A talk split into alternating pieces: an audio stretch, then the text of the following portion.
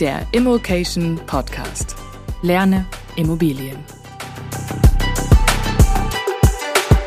Herzlich willkommen beim Immocation Podcast und herzlich willkommen bei dem vorläufigen Finale, Stefan. Oh. Ja, unserer Special-Episoden. Also mir gegenüber sitzt eben der Stefan. Mein Name ist Marco. Wir sind beiden Gründer von Immocation. Und wir haben uns vorgenommen zum Start unseres Podcasts vor einigen Wochen, dass wir ein paar Folgen aufnehmen, in denen wir beide uns darüber unterhalten, was wir die letzten Jahre so alles über Immobilien gelernt haben. Das Ganze nennen wir Stefan und Markus Immobilienmanifest. Und äh, das ist natürlich lange nicht zu Ende dokumentiert, aber findet hier ein heute ein vorläufiges Finale darin, dass wir über jetzt unsere eigene aktuelle Immobilienstrategie sprechen, dass wir darüber sprechen, welche Immobilien wir alle bisher gekauft haben, wo wir damit stehen, wie wir das angestellt haben. Ganz speziell wollen wir uns darauf fokussieren, was wir in den letzten Monaten an Immobilien gekauft haben. Wir stehen jetzt, während wir hier sitzen, bei plus 39 plus 1, weil ich gerade vom Notar komme. ähm, äh, Einheiten, es ist der, der große Teil davon ist in den letzten Monaten passiert und wir möchten ja, in dieses Thema gerne äh, einmal wirklich Transparenz bringen und erklären, wo wir beide stehen. Ein ganz wichtiger Hinweis aber an der Stelle vorab heute ist nämlich aus einem anderen Grund ein sehr, sehr wichtiger und großer Tag für jeden, der gerne an der Immocation Masterclass teilnehmen möchte. Auf immocation.de slash Masterclass kann man sich ab heute bewerben für unser 180 Tage Ausbildungsprogramm. Wir beide sind davon überzeugt, dass das wahrscheinlich die kaufintensivste Masterclass überhaupt wird, weil man einfach gerade die Chance hat, auch ein bisschen bessere Deals zu machen aufgrund der Wirtschaftskrise. Und äh, ja, jedem, der teilnehmen möchte, kann man nur empfehlen, sich wirklich jetzt zu bewerben. Wir waren beim letzten Mal tatsächlich wieder sehr überrascht, haben die Bewerbungsphase frühzeitig abbrechen müssen aufgrund der Vielzahl der Bewerbungen. Wer teilnehmen möchte, am besten jetzt gleich immocation.de slash masterclass. So, jetzt geht's aber los mit unserem eigenen Immobilienbestand und was wir jetzt machen, ich habe es gerade schon gesagt, ist tatsächlich auch eine sehr hohe Transparenz reinbringen in das, was wir tun. Warum machen wir das? Äh, ganz wichtig, nicht, weil wir glauben, dass es besonders toll ist, was wir da tun, ähm, oder dass wir hier die coolsten sind und das jetzt unbedingt dokumentieren müssen, sondern weil wir selbst davon überzeugt sind, so das ganze Immocation aufgebaut, dass man lernt, indem man sehr genau zuhört, wie es andere auch tun. Und wir dürfen bei sehr, sehr vielen anderen ja eben auch zuhören, haben da sehr, sehr viel gelernt. Und das, was jetzt hier folgt, ist eben das, wie wir gerade mit all dem, was wir auch tun müssen, wir sind eigentlich, nicht eigentlich, wir sind Fulltime Geschäftsführer von Immocation. Das ist ein brutal intensiver Job. Und so geht's vielen da draußen aus. Sie haben brutal intensive Jobs und ähm, wie geht's dann eben trotzdem nebenbei mit dem Immobilienbestand? Das wollen wir und möchte ich mit dir, Stefan, heute ausführlichst besprechen. Ähm, und zwar, weißt du das schon, wir haben, also so möchte ich strukturieren, wir haben zwei unterschiedliche Level so ein bisschen eigentlich in dem Thema. Das erste Level ist von 2015 bis 2017 passiert. Damit fangen wir jetzt kurz an. Ähm, dann haben wir eben Immocation gegründet und dann jetzt ab Ende 2019 versuchen wir ja etwas äh, ja, deutlich krasseres eigentlich auch umzusetzen in Sachen Immobilienbestand und das soll dann gleich den Hauptteil hier füllen. Fangen wir also an mit Level 1 im Jahr 2015 bis 17. Wir haben ja davon auch einiges schon hier im Podcast erzählt, aber vielleicht kannst du noch mal anfangen zu schildern, was du so von unserem Level 1 als Immobilieninvestoren hältst, mitgenommen hast, wie es losging. Los ging's für mich mit einem Meeting, einem Treffen im Türkenhof in München haben wir nachmittags ein Bier getrunken, ich glaube ein helles getrunken und ich habe dir sinngemäß zwei Blätter Papier und eine Stunde Zeit gegeben, mich von diesem Thema zu überzeugen, von dem ich nicht besonders viel gehalten habe. Du hattest vorher diesen Blogpost vom Bodensee Peter, glaube ich, gelesen, ne? Und hast gesagt, dass, also wenn das stimmt, was da beschrieben ist, und ich finde keinen Fehler, dann macht das mega Sinn, Immobilien zu kaufen. Und ich kam mit, ja, aber wie? Nee, ich hatte dann eine Immobilie gekauft. Du hattest sonst sie? Hätte ich, hattest ich, du sie ja, da schon? schon? Ja, ich hatte sie da schon. Sonst hätte ich dich auch nicht überzeugt gekriegt, glaube ich. Du hattest die. Naja. Hattest die erste gekauft. Krass. Okay, ja, das weiß ich gar nicht mehr genau. Ja, ja ich hatte die erste gekauft und habe dann die Zahl. Also ich weiß ja, dass du ein Zahlenmensch bist und äh, ich habe also äh, ich kam nicht mit der großen finanziellen Freiheitsstory, sondern mit einem Blatt Papier und habe einfach die Zahlen von der Immobilie draufgeschrieben, dass nach den Mieteinnahmen immer noch Geld übrig bleibt und äh, ja, der genau. Und es auch kein Mietnomade ist, der da drin wohnt.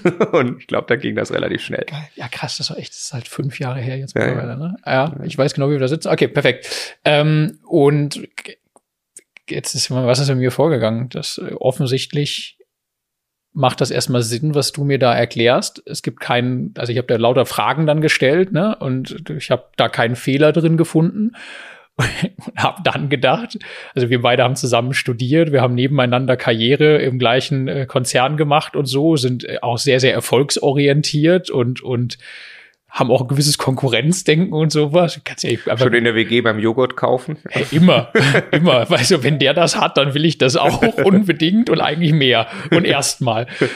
Und deshalb habe ich, glaube ich, einfach nur gedacht, scheiße, das, das, das Letzte, was jetzt passieren darf, ist, dass der jetzt total abgeht mit Vermögensaufbau und, und Finanzen. Und ich merke ein paar Jahre später, das wäre der Zeitpunkt gewesen, auf diesen Zug aufzuspringen. Es wäre für mich Worst Case gewesen, so in meinem Selbstbild. Und, und deshalb habe ich gesagt, alles klar, jetzt hat er eine Wohnung gekauft, also jetzt rückblickend, damit du sagst, du hattest sie schon, dann, äh, dann mache ich das jetzt auch. Also mir war einfach wichtig, dass ich, dass ich auf jeden Fall da erstmal nicht hinterherhänge. Und ich habe dann das muss irgendwie so im, im Herbst gewesen sein, wo wir uns getroffen haben, weil ich weiß, ich habe dann quasi über den Jahreswechsel irgendwie, habe ich dann in, in Bonn. Macht Sinn, ich habe im August 2015 die erste Wohnung in Ludwigsburg gekauft. Genau. Ja, ja, ja. Und dann habe ich mich auf der Suche, auf die Suche nach dem Standort gemacht, habe mich dann auf Bonn irgendwann eingeschossen, weil ich damals ähm, bei Finanzleiter bei Hilti war in Düsseldorf äh, quasi mein Zweitwohnsitz hatte. Ich bin immer hin und her geflogen jede Woche.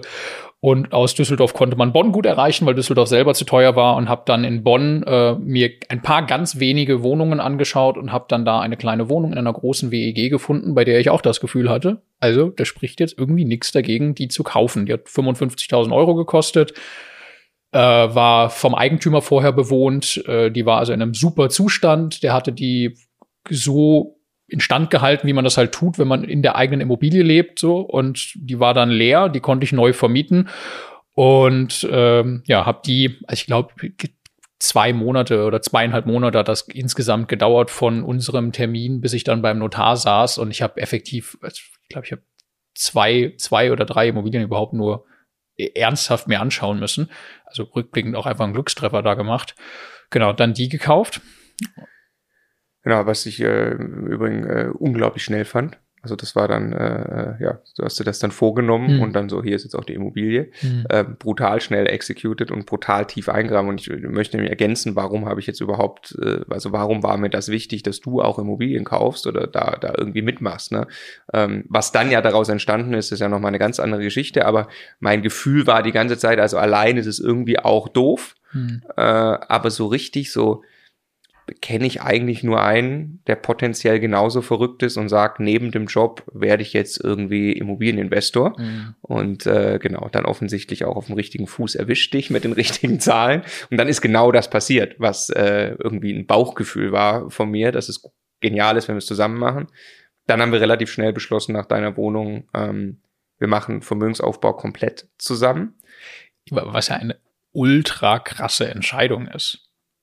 Ne? Also zu dem Zeitpunkt, wir waren beide äh, noch nicht verheiratet zu dem Zeitpunkt, aber in, in langjährigen Partnerschaften so, ne? Und im Prinzip haben wir beide die Entscheidung getroffen, wir verbandeln uns jetzt komplett quasi, was Finanzen angeht. So, ja. ne? Also uns gehören jetzt auf einmal Vermögenswerte zusammen, die auch so nicht mehr einfach auseinandergehen. Ne? Genau, und es war dann plötzlich, jetzt mittlerweile sind wir beide verheiratet und dann war ja schon entscheidend, okay, der andere heiratet jetzt, jetzt überleg mal, der lässt sich jetzt scheiden, dann mhm. gehört plötzlich der geschiedenen Frau, wenn das passieren würde, äh, ein Viertel der gemeinsamen Immobilien. Naja. Und die kann dann ja zum Beispiel uns dazu zwingen, das zu verkaufen oder so. Ne? Also da kam plötzlich, also genau. Aber wir haben irgendwie gesagt, wir machen das, weil wir glauben, das ist sehr clever, dass wir dann auch tatsächlich aufhören, die Dinge alle parallel zu tun, sondern uns jeweils auf unsere Stärken da zu konzentrieren. Ja. Ich glaube, ganz wichtige Voraussetzung dafür ist, ne, wir kennen uns ewig Also wir haben schon, ich, ich bei dir auf dem Sofa gelebt und du bei mir. Wir kennen alle unsere Ex-Freundinnen so sinngemäß und haben jeden Mist miteinander durchgemacht. Wir haben einfach mit einem Vertrauensverhältnis gestartet, das, das ziemlich einmalig ist. Und das würde ich auch jedem mitgeben, da sehr genau hinzuschauen, mit wem kann und will man sowas tun, wen hat man auch in Grenzsituationen und solchen Sachen, solche Sachen schon sehr, sehr oft erlebt und weiß, wie der dann tickt weil das ist halt nicht immer nur schön Wetter dann und ein sehr, sehr langfristiges Thema, ne, ja. so zusammenzuarbeiten. Und es ist krass, was da nochmal oben drauf kommt. Ne? Also was wir ja jetzt übereinander, nachdem wir jetzt zusammen Immobilien kaufen ähm, und Immocation gegründet haben, übereinander wissen und nochmal wieder ein anderes Level erreicht haben von, ja, das geht jetzt auch nicht mehr schief. Also mhm. äh, also keine Ahnung, es sei denn, jemand rutscht von uns beiden komplett ab und wird einfach zu einem anderen Menschen. Das kann man irgendwie, glaube ich, nie vorhersehen. Aber ansonsten, ähm, äh, ja. Aber genau, würde ich auch doppelt unterstreichen, die Person muss man wirklich gut kennen. Ja. Ähm, und das wird jetzt gleich auch noch spannend, weil wir reden gleich über Co-Investments ähm, und äh, arbeiten jetzt ja mit neuen Partnern auch zusammen, mit denen wir auch wirklich zusammen Immobilien kaufen. Ähm, okay, ich mach mal, äh, ich, ich fasse mal ein bisschen diese ersten sechs Wohnungen jetzt kurz zusammen, weil wir darüber, glaube ich, auch schon relativ viel erzählt haben. Ähm, ich habe hier, ich habe eine Liste, du kannst die übrigens auch haben. Ich habe hier äh, alle Wohnungen ausgedruckt oh. und als Zahlen, dann hast du äh, auch. Wir sitzen hier quasi im, im Corona-Modus so eineinhalb, eineinhalb Meter genau. entfernt voneinander an einem Tisch. Genau. und genau. das rübergeben. Und äh, sehr wichtig, Stefan hat jetzt auch Zahlen äh, und muss nicht im luftleeren Raum fischen. Also ich fasse mal ganz kurz zusammen, was wir dann in, in zwei Jahren ähm, haben wir für 465.000 Euro Immobilien gekauft, eben sechs Wohnungen in Ludwigsburg, Bonn und Heidenheim. Ähm, ich nehme auch kurz vorweg schon mal, was rauskommt. Wir stehen damit bei Mieteinnahmen von 35.000 Euro im Jahr bei einer im Moment Rendite von knapp acht Prozent über die sechs Wohnungen hinweg. Ähm, wenn da noch eine Neuvermietung durch ist, dann sind wir bei 8,1 Prozent. Das bringt uns ganz grob auf 11.000 bis 12.000 Euro jährlichen Cashflow. So, wie bewertest du jetzt rückwirkend? Mittlerweile haben wir ein bisschen mehr Erfahrung. Wie bewertest du, was da jetzt an Zahlen rauskommt, was da an Aufwand drin steckte über die zwei Jahre? Wie bewertest du unser Level 1? Also erstmal bin ich mit den Zahlen, was Rendite und so weiter angeht, super happy und auch mit den Standorten und mit den Wohnungen. Also wir haben gute Wohnungen an guten Standorten gekauft. Also wir haben da alles richtig gemacht. Wir haben auch sehr, sehr genau ja hingeschaut damals, was ist das, uns viele Gedanken über jede einzelne dieser Wohnungen gemacht. Da bin ich total happy mit. Krass, die Renditen eigentlich, ne? Ja, ja. Also ich war total überrascht, dass hier steht äh, äh, Ludwigsburg 8 und 7 an einem der ist in den Top 10 beim Prognos beispielsweise ja, mittlerweile. Mega Standort. In Bonn steht hier zweimal einfach 10% Mietrendite. Ja. Also sehr kleine Wohnung, günstig gekauft, gut vermietet. Extrem krasse Rendite, also ja. richtig gut. Und Heidenheim ist ein bisschen irgendwie Mö. Wussten wir damals. Wir wollten unbedingt weiter kaufen und wir wussten, das ist jetzt nicht der beste Deal, aber irgendwie mit Neuvermietung und so irgendwann mal und. Zwei Wohnungen, sechseinhalb im Schnitt für die Zuhörer, ja. Genau. Ja. Ja. Du, äh, also die sind also ich bin total happy damit. Und ähm, das jetzt mal 12.000 Euro Cashflow im Hier und Jetzt ist nett. Jetzt, also aber zu zweit macht den Kohl nicht fett. Also wenn man irgendwie im Job ist und Karriere macht und so weiter, das ist jetzt dann, sind das denn dann? 1000 Euro im Monat für beide, 500 Euro äh, im Monat pro Person vor, vor Steuern. Also das ist, das ist Geld, das ist auch viel Geld, aber das ändert jetzt nichts an der Lebenssituation und das äh, sorgt auch nicht dafür, dass man finanziell in irgendeiner Art und Weise freier ist als vorher, würde ich mal sagen.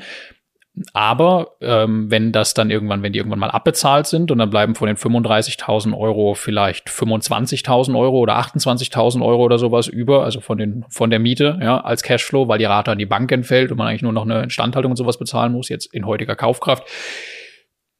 Das ist schon, also es ist ein ordentlicher Beitrag, ist ein ordentlicher Beitrag zur Altersvorsorge kann das jetzt, wenn man wirklich Karriere macht, ähm, kann das dann das Gehalt irgendwann auffangen? Nee, noch nicht in dieser Größenordnung. Ne? Also man kann da nicht das Leben einfach weiterführen, wie man das quasi zur Berufstätigkeit getan hat. Aber wir haben ja einfach dann einen harten Stopp hingelegt. Wir haben einfach abgebrochen, kommen wir gleich noch drauf, weil wir Immocation gegründet haben. Hätten wir das noch ein bisschen weiter gemacht, einfach in genau diesem Modus, wir haben es ja gerade erst angefangen damals, dann hätten wir sehr, sehr schnell und aber gemächlich und wunderbar uns äh, einfach die, die Altersvorsorge quasi einmal komplett so aufgebaut, dass, äh, dass wir uns darüber wirklich gar keine Gedanken mehr machen müssen. So, ja. Genau. Wie viel Arbeit war das rückwirkend und wie viel Stress? Lächerlich wenig Arbeit. Also tatsächlich, ne? Lächerlich wenig Arbeit. Also wirklich für jeden, der der, der Gas im Job und so weiter. Es ist nur dieses Zeitproblem. Es ist überhaupt nicht, also gerade jetzt so ein paar kleine Wohnungen zu kaufen, ist keine Rocket Science. Und es ist überhaupt nicht, dass das abartig viel Zeit kostet, wenn man sich einmal das nötige Wissen und so weiter angeeignet hat. Aber das ist ja ein Einmalaufwand. Einmal verstehen, wie geht das und sich reinarbeiten. Aber das dann, nachdem man das das erste, zweite Mal gemacht hat, das dann wiederholen, ist überhaupt kein schlimmer Aufwand. Muss einfach nur den Raum dafür schaffen. Lass mal rausgreifen, was da, also es gab ja schon ordentlich Struggle auch, äh, mal zwischendurch. Also aber ta also tatsächlich im, im den. Ich weiß, das gibt's überall im Leben. Ja, also, ja, ja, ja, klar. So. Aber in, in, in, in Prozent von dem, wie sehr das meine, also für mich ist das quasi ja auch, auch Arbeit, ja, die man, die man einfach leisten muss, ist das, äh, weiß ich nicht, ein, zwei Prozent meiner, meiner Arbeitsenergie ist in der Zeit da reingeflossen, wenn überhaupt. Ähm, aber ich möchte trotzdem. Du meinst jetzt in den letzten Jahren quasi, seit also, wir die gekauft haben? Seit wir die gekauft haben, genau. Ja, also klar, am Anfang mehr. Ja, am Anfang, gerade um das Thema zum Laufen zu kriegen, cool. muss man viel, viel mehr Zeit dafür einplanen. Das ist, glaube ich, auch äh, also die best investierte Zeit überhaupt, wenn man so ein System dann für sich ans Laufen kriegt. Ähm, genau, rausgreifen, also wo erinnere ich mich dran? Wir haben in Ludwigsburg eine neue Heizung eingebaut weil es einfach nötig war. Nachtspeicheröfen, das ist eine Vierer WG, äh, WEG. Wir haben zwei Wohneinheiten dort und damit waren wir quasi in der Federführung. Ich habe das gemacht und ich hatte also Handwerkerangebote quasi einzeln. Ich bin ein paar Mal hingefahren. Es gab eine Diskussion, ob da überhaupt eine Zentral- oder eine Etagenheizung funktioniert. Drei Angebote haben drei unterschiedliche Varianten, die jeweils von sich behaupten, das andere geht nicht. Wie trifft man jetzt solche Entscheidungen? Ähm, Eigentümerversammlungen mit durchaus komplizierten Leuten. Ein Mieter, dem mit dem ich schon einige Stunden Telefonat mittlerweile ähm, auch auf dem Buckel habe, der da auch schwierig ist, dem man dann auch ein bisschen helfen musste, äh, dass er die Miete vom Amt bekommt, Formulare ausfüllen und so. Ähm, und äh, also das ist schon, also das To-Do, wenn es hochkommt, ist ultra nervig. Ne? Also der, der Mieteranruf kennt, glaube ich, auch jeden, dann ist wieder irgendwas oder es gibt eine Beschwerde über den Mieter im Haus und es ist am Ende eine Kleinigkeit, die, die Kette in der Hofeinfahrt wurde nicht eingehängt und, und solche Sachen werden da diskutiert. Ne? Ähm, bewusst haben wir ja keine Mietverwaltung da drauf gehabt, sondern das selbst erfahren und äh, das To-Do, wenn es hochploppt, ist wirklich ultra nervig in dem Moment, aber es ist eigentlich nie ein komplexes To-Do gewesen, je mehr man erfahren ist, desto, desto leichter wird das. Am Anfang war das einfach so, ich will jetzt keinen Fehler machen. Ich habe mir vorgenommen, ein gutes Invest zu machen. Also will ich jetzt auch nicht, dass da was passiert. Oh, da muss jetzt das Dachfenster. Jetzt will ich aber auf jeden Fall drei Vergleichsangebote und ich will auf gar keinen Fall, dass das das teurere Dachfenster ist und ich will noch irgendwie clever sein, weil ich will mich ja professionalisieren. Das hat eher so ein bisschen das verursacht. Ich will es halt gut machen. Aber wenn man darüber hinaus ist und das einfach abarbeitet und das ins Verhältnis setzt zu, zu dem, was man generell als Arbeitsleistung hat, tatsächlich komme ich auch raus bei lächerlich wenig. Ja, zwei Gedanken. Immobilien haben immer diesen, diesen Projektcharakter. Also so, man das Gesamtprojekt Vermögensaufbau mit Immobilien hat am Anfang einen sehr, sehr hohen Startaufwand für Wissensaufbau und sich reinarbeiten und so weiter. Ja. Und dann hat jede Immobilie am Anfang einen hohen Startaufwand, sie zu finden, zu kaufen, in Betrieb zu nehmen, die ersten Entwicklungsschritte zu machen. Und dann im Regelbetrieb ist es aber sehr, sehr, sehr viel weniger. Ja.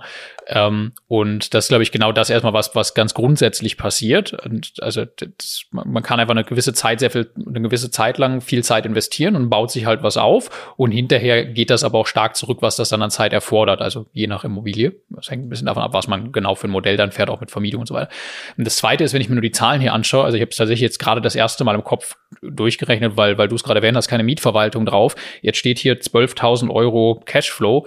Jetzt kann man eine WEG-Verwaltung, also äh, Quatsch, eine, eine, eine, SEV. eine SEV, also eine Mietverwaltung, keine Ahnung, lass uns sagen, 30 Euro im Monat kostet das pro Objekt? Sechs Objekte sind 180 Euro, sind 200 Euro, sind zweieinhalbtausend Euro im Jahr. Dafür müsste das funktionieren. Dann sind alle diese sechs Objekte in einer, in einer Mietverwaltung, in einer Man SEV. hat keinen Kontakt mehr mit dem Mieter. Man hat keinen Kontakt mehr mit dem Mieter, man wird nicht angerufen, man muss sich im Prinzip um nichts mehr kümmern, außer gegebenenfalls eine Neuvermietung, die man aber ja auch abgeben kann, problemlos. Die ist in der Regel nicht enthalten in diesen Gebühren, aber die kann man auch problemlos abgeben. So, dann steht hier statt 12.300, was du mir hier auf den Zettel geschrieben hast, steht dann da 8.000 Euro, wenn ich zweieinhalbtausend Euro abziehe. Und dann habe ich aber nichts mehr damit zu tun. So, also ich kann das ja rausnehmen aus der Gleichung, wenn ich möchte, wenn ich bereit bin. Also ich, im Prinzip ist es nur eine Frage, wie viel ist mir, wie viel ist mir meine Zeit wert? So, ja. Ja. Also, was auch wirklich ein Punkt wäre, über den ich also wir schaffen uns, kommen noch drauf, jetzt andere Strukturen, weil, weil das Ganze auch größer wird, aber wo ich auch wirklich drüber nachdenken würde, sowas dann einfach zu tun. Weil ich mittlerweile sage, also weil für mich ganz persönlich mit jedem Jahr, dass ich älter werde und jedem Schritt, den ich irgendwie im Leben gehe, für mich Zeit ein immer wertvolleres Gut wird. So extrem. Genau. Und also hat auch sehr, sehr viel damit zu tun, wo man wirtschaftlich steht und so ist, ne, dass irgendwann kreuzt sich, dass das mehr Geld weniger bringt für einen jetzt noch als mehr Zeit. So, das kann, glaube ich, jeder für sich selber nachvollziehen. Ne? Ich habe schon einen Vorschlag. Es gibt ein äh, neues Startup, was SEV deutschlandweit um sich mit den Namen jetzt noch nicht sagen, ähm, äh, aber das äh, wird mein Vorschlag, dass wir diese sechs Wohnungen denen geben, ähm, um es auszuprobieren, ob die uns das tatsächlich komplett abnehmen können. Aber das ist noch ein ungelegtes Ei. Geiler Scheiß. Ja. Ähm, Kooperieren wir mit denen? ja, ja, du kennst auch äh, den, den Gründer. Ähm, Ah, Ja, ich, ja. Oh, ich bin sehr ja, gespannt. ja. Aber ja, machen wir dann, wenn es soweit ist. Ähm, auf alle Fälle, äh, nee, was, was, was, wir noch, was wir noch tun müssen, ist ganz kurz diese Rechnung erklären ähm, für, für alle Zuhörer. Wenn wir jetzt hier sagen, ähm, wir haben jetzt hier für 465.000 Euro Immobilien gekauft, also sechs Wohnungen, haben da 35.000 Euro Mieteinnahmen, dann kommt da eine Rendite raus, jetzt rechnen wir mal eben ganz, ganz grob von knappen 8 Prozent. Ähm, der Cashflow, den wir gerade genannt haben, ganz wichtig, ist ein näherungsweiser Cashflow, um einen Überblick zu haben. Das ist nicht der tatsächliche exakte Cashflow, äh, den wir jetzt irgendwie genau, also wärst nicht du, wenn du da den exakten Cashflow ausgerechnet hättest. Genau, und genau, und genau. Und äh, das ist genau der Grund, äh, warum du die Finanzen machst bei uns, weil du am Ende den exakten Cashflow kennst in der täglichen, wöchentlichen und monatlichen Betrachtung. Ähm, deswegen erkläre ich kurz, wie näherungsweise ich das hier gemacht habe. Nämlich gesagt, ähm, äh, wir haben circa 5%, die von dieser 8% Mietrendite weggehen. Und zwar für äh, Bankrate plus Kosten. In den Kosten sind Rücklagen drin, Instandhaltungsrücklage äh, und Rücklage für Mietausfall. Und das, dann ist die Bankrate 4%, die Kosten 1%, ähm, weil es damals noch eher 2% Zinsen waren. Aber mit 5% kommen wir ungefähr hin. Das ist ganz, ganz wichtig, möchte ich ergänzen, wenn jetzt ein Einsteiger zuhört und dieser Rechnung zuhört, das hat immer was mit dem Kaufpreisniveau zu tun. Also dieses 1% Kosten, da muss man einfach vorsichtig mit sein. Dass Sehr, ja. Bei einem Kaufpreis von ungefähr 2000 Euro auf den Quadratmeter ist das keine ganz falsche Annahme. Kauft man an einem Standort, wo man 700 Euro auf den Quadratmeter bezahlt, ist das prozentual viel, viel mehr, was für Kosten drauf geht, weil einfach äh, Handwerker da ja nicht ein Drittel kosten dann in, in sagen wir mal, Essen-Altendorf im Verhältnis zu Bonn oder sowas. Und andersherum, wenn man in München kauft für 8000 Euro auf den Quadratmeter, dann braucht man auf keinen Fall mehr ein Prozent der Mietrendite als Kosten. Also das immer ein bisschen im Kontext sehen. Ja. Genau, und dann bleibt eben äh, in dieser Rechnung jetzt würden drei Prozent quasi übrig bleiben. Und das ist eigentlich der freie Cashflow, den man wirklich hat, den man natürlich rausziehen kann. Ähm, wir ziehen ihn nicht raus, wir lassen ihn da ja im Moment eigentlich liegen. Das sind ja privat gehaltene Immobilien, das liegt dort quasi zusätzlich auf dem Immobilienkonto. Ähm, aber äh, genau, so kann man es rechnen. Und wir würden auch tatsächlich separate Investitionen zum Kauf eigentlich schon planen. Also wenn wir sagen, es ist etwas zu investieren, was darüber hinausgeht, dann muss das hier geplant werden. Beispiel die äh, angesprochene Zentralheizung, da haben wir beim Kauf nicht mitgeplant, die haben wir tatsächlich aber auch nicht zusätzlich investiert, sondern die haben wir komplett finanziert. Ähm, das heißt, da ist kein zusätzliches Eigenkapital reingeflossen. Ja, das ist sogar Eigenkapital gebracht. Wir haben das Geld quasi zinsfrei von der KfW bekommen und dann von der Steuer absetzen Genau, genau, können. genau. Ähm, Stimmt nicht ganz, wir haben es verbockt mit der 15%-Grenze. Wir hätten wir hätten es Nee. von der Steuer absetzen können. Ja, wir haben es ja ab, wir setzen es ja jetzt ab, Aber aber, über 50 Jahre. ja, über 50 Jahre, ja. Ähm, Das steht auch hier, deswegen weiß ich nicht, ob du schon gelesen hast, aber möchtest du schätzen, was die Immobilien, ja, jetzt guckst du gerade hin, also gut, äh, Verkaufspreis der Immobilien einfach ausgerechnet über einmal Home Day, einmal Immobilien Scout, Preisatlas, ganz banal, die äh, Straßen eingegeben, guckt, was die Quadratmeterpreise sind. Nehmen wir mal an, die wären in einem ähm, durchschnittlichen Zustand, die Immobilien, dann wäre der Verkaufspreis jetzt knapp 700.000 Euro. Und bezahlt haben wir 465. Genau. Also das ist schon tatsächlich sehr cool, aber das ist was, womit wir, also es interessiert mich auch wirklich gar nicht. Ich freue mich da jetzt gerade drüber, ja. wenn man die Zahlen nebeneinander legt. vergesse ich dann wieder. Genau. Haben wir, haben wir uns nie darauf, also weil wir einfach sagen, Wertsteigerung ist, ist so ein bisschen Glück oder Pech oder also, ne, also Market Timing, sagen wir mal. Also hängt natürlich stark vom Standort ab, aber wirklich, wir, wir gehen so klassisch Buy and Hold daran. Wir wollen, wir wollen daraus ein dauerhaftes passives Einkommen beziehen. Wir haben nicht vor, irgendwas zu verkaufen. Vielleicht machen wir das mal opportunistisch, um richtig viel Eigenkapital zu ziehen, wenn das gerade clever ist vom Market. Das kann, kann ich mir vorstellen, dass das passiert. Aber grundsätzlich betrachten wir das für uns beide, betrachten wir das nicht. Nö, weil es hilft uns nicht. Wir können von 100.000 Euro mehr Buchwert dieser Immobilien, können wir nicht äh, sinngemäß aufhören zu arbeiten oder ja. weniger arbeiten. Da können wir keine einzige Rechnung, kein Restaurantbesuch, kein gar nichts von bezahlen. Es sei denn, dass wir dann die Immobilie wieder verkaufen und dann anfangen, Vermögenswerte zu verleben, was einfach nicht das Modell ist, was wir fahren wollen. Genau, ist es bei, muss man sagen, bei Profi-Immobilienunternehmern, die auch wirklich signifikant Vermögensaufbau durch Immobilien betreiben wollen, also die einfach äh, Tausende, Hunderttausende, Millionen im Idealfall jedes Jahr mehr Vermögen haben wollen, weil sie als, als, als Immobilienunternehmer tätig sind, ähm, die machen das natürlich ganz anders. Also die, die gehen massiv auf das Thema Wertsteigerung, entweder indem sie selbst. Aber nicht durch Market Timing in der Regel. In der Regel nicht. Also auch das gibt's Leute, die sich einen Immobilienbestand aufbauen und über die Zeit dann einfach die Wertsteigerung mitnehmen. Ja. Also viele sagen ja, die gewachsen sind im Bestand, na hätte ich zwischendrin mal verkauft, hätte mein Bestand schneller wachsen können, weil ich hätte Wertzuwachs, dadurch, dass der Markt nach oben gegangen ist, realisiert, hätte das als Eigenkapital wieder reinvestiert. Ist natürlich mehr Arbeit, ich muss mehr Immobilien kaufen, muss verkaufen, wieder neu kaufen, aber so kann ich schneller wachsen. Genau, und dann gibt's das, was ich gerade eigentlich angesprochen habe, die richtig großen Immobilienunternehmer, die natürlich den Wertzuwachs selbst generieren, indem sie äh, Projektentwicklung machen und die Immobilien wirklich entwickeln und dann auch planmäßig eigentlich direkt wieder weiterverkaufen, Fix and Flip, äh, so ein Ding, um Eigenkapital zu generieren. Aber das ist nicht unser Modell. Ja. So, summa summarum zu Level 1. Wir haben uns da, du hast es gerade schon gesagt, irgendwie ähm, äh, 500 Euro Cashflow pro Person im Monat erarbeitet. Wir haben aber auch äh, fürs Alter uns jetzt mal ganz grob, kann man jetzt, weiß ich nicht, 1500 Euro Cashflow wahrscheinlich erarbeitet pro Person, wenn nämlich diese Immobilien sich bis dahin von selbst abbezahlt haben. Also genau, in heutiger Kaufkraft. 1000 bis 1500 Euro pro Person. Genau, in heutiger Kaufkraft. Also wir haben äh, jetzt dann 405, also im, im Alter, wir sind dann 60, haben 465.000 Euro äh, Immobilienvermögen, das sich von selbst abgezahlt hat. Mittlerweile ja schon 700.000 wert, wie gesagt, ist uns aber wurscht. Vor allem haben wir dann aber eben diesen Cashflow im Alter. Und das war ja ein Punkt, wo wir, wir haben zwei Sachen realisiert zu dem Zeitpunkt. Zum einen, finanziell frei sind wir jetzt nicht mit sechs Wohnungen im Hier und Jetzt, aber es fühlt sich überraschend gut an, dass wir wissen, dass wir im Alter finanziell frei sind. Also das hat sich tatsächlich überraschend gut angefühlt, weil Altersvorsorge gelöst war und äh, die, die, dieses ganze Thema einfach vom Schirm verschwunden ist. Und das war bei mir, jetzt kommt langsam die Überleitung zur Immocation, das war bei mir ein Punkt, wo ich ganz krass missionieren gegangen bin. Ich kann ja dann nicht an mir halten, allen Leuten von meinem neuen Hobby zu erzählen und äh, dass man das irgendwie machen muss und dass das super ist für Altersvorsorge. Ähm, und das hat dann zu Immocation geführt. Ich, ja, irgendwann müssen wir es erzählen. Ich erzähle einmal kurz die Immocation-Geschichte noch. Ähm, also, wo wir uns geeinigt haben, haben wir schon erzählt, dass wir Immocation machen. Ich erzähle ganz kurz, was davor passiert ist.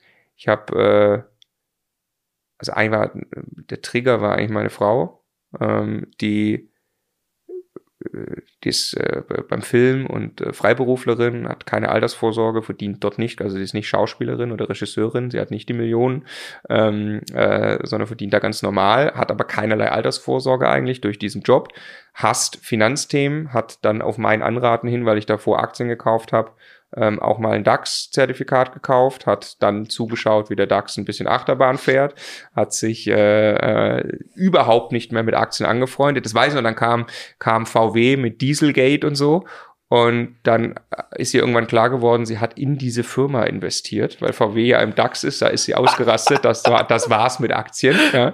Glücklicherweise hatte ich dann das neue Thema äh, mit Immobilien und äh, habe sie davon so überzeugt gekriegt, aber sie war halt Lichtjahre davon entfernt, Lust zu haben auf dieses Thema. Sie war Lichtjahre davon entfernt, sich als Vermieterin irgendwie zu fühlen und Lichtjahre davon entfernt, sowas umzusetzen und zu kalkulieren. ist eigentlich, eigentlich ist sie die Antithese vom, Genau. vom Immobilieninvestor. Genau, sie hat einfach daran kein Interesse. Aber sie muss dieses Problem ja für sich auch irgendwie lösen. Ja, also sie ist keine, die jetzt sagt, gut, das, äh, das löst jetzt der Marco für mich, sondern sie will das selbst lösen. Und dann ähm, war das meine persönliche Challenge, ihr das irgendwie näher zu bringen. Und dann habe ich etwas äh, ganz Simples gemacht, äh, was äh, jeden, der Excel schon mal geöffnet hat, ähm, äh, natürlich kennt, Conditional Formatting, ja, und habe quasi einfach eine ganz simple äh, Mietrenditenkalkulation gemacht, äh, wo sie wo sie sehen konnte, also wo sich dann eine Zelle entweder rot, gelb oder grün gefärbt hat, je nachdem, was sie da eingegeben hat.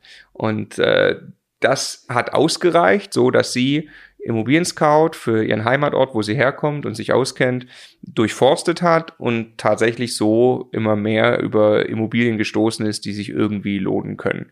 Und ähm, ab dem Tag, also wo ich gemerkt habe, okay, das, das wäre so geil, wenn das viel mehr Leute lernen, ab dem Tag habe ich dann angefangen, dir das täglich vorzuschlagen. Also war von vornherein klar, dass ich nicht sowas irgendwie alleine mache, aber in mir ist plötzlich der große Wunsch aufgekeimt, ich will, dass viel mehr Leute das lernen können und ich möchte Inhalte eigentlich erstellen, dass es den Leuten ermöglicht, dasselbe zu tun, was wir mit diesen sechs Wohnungen getan haben.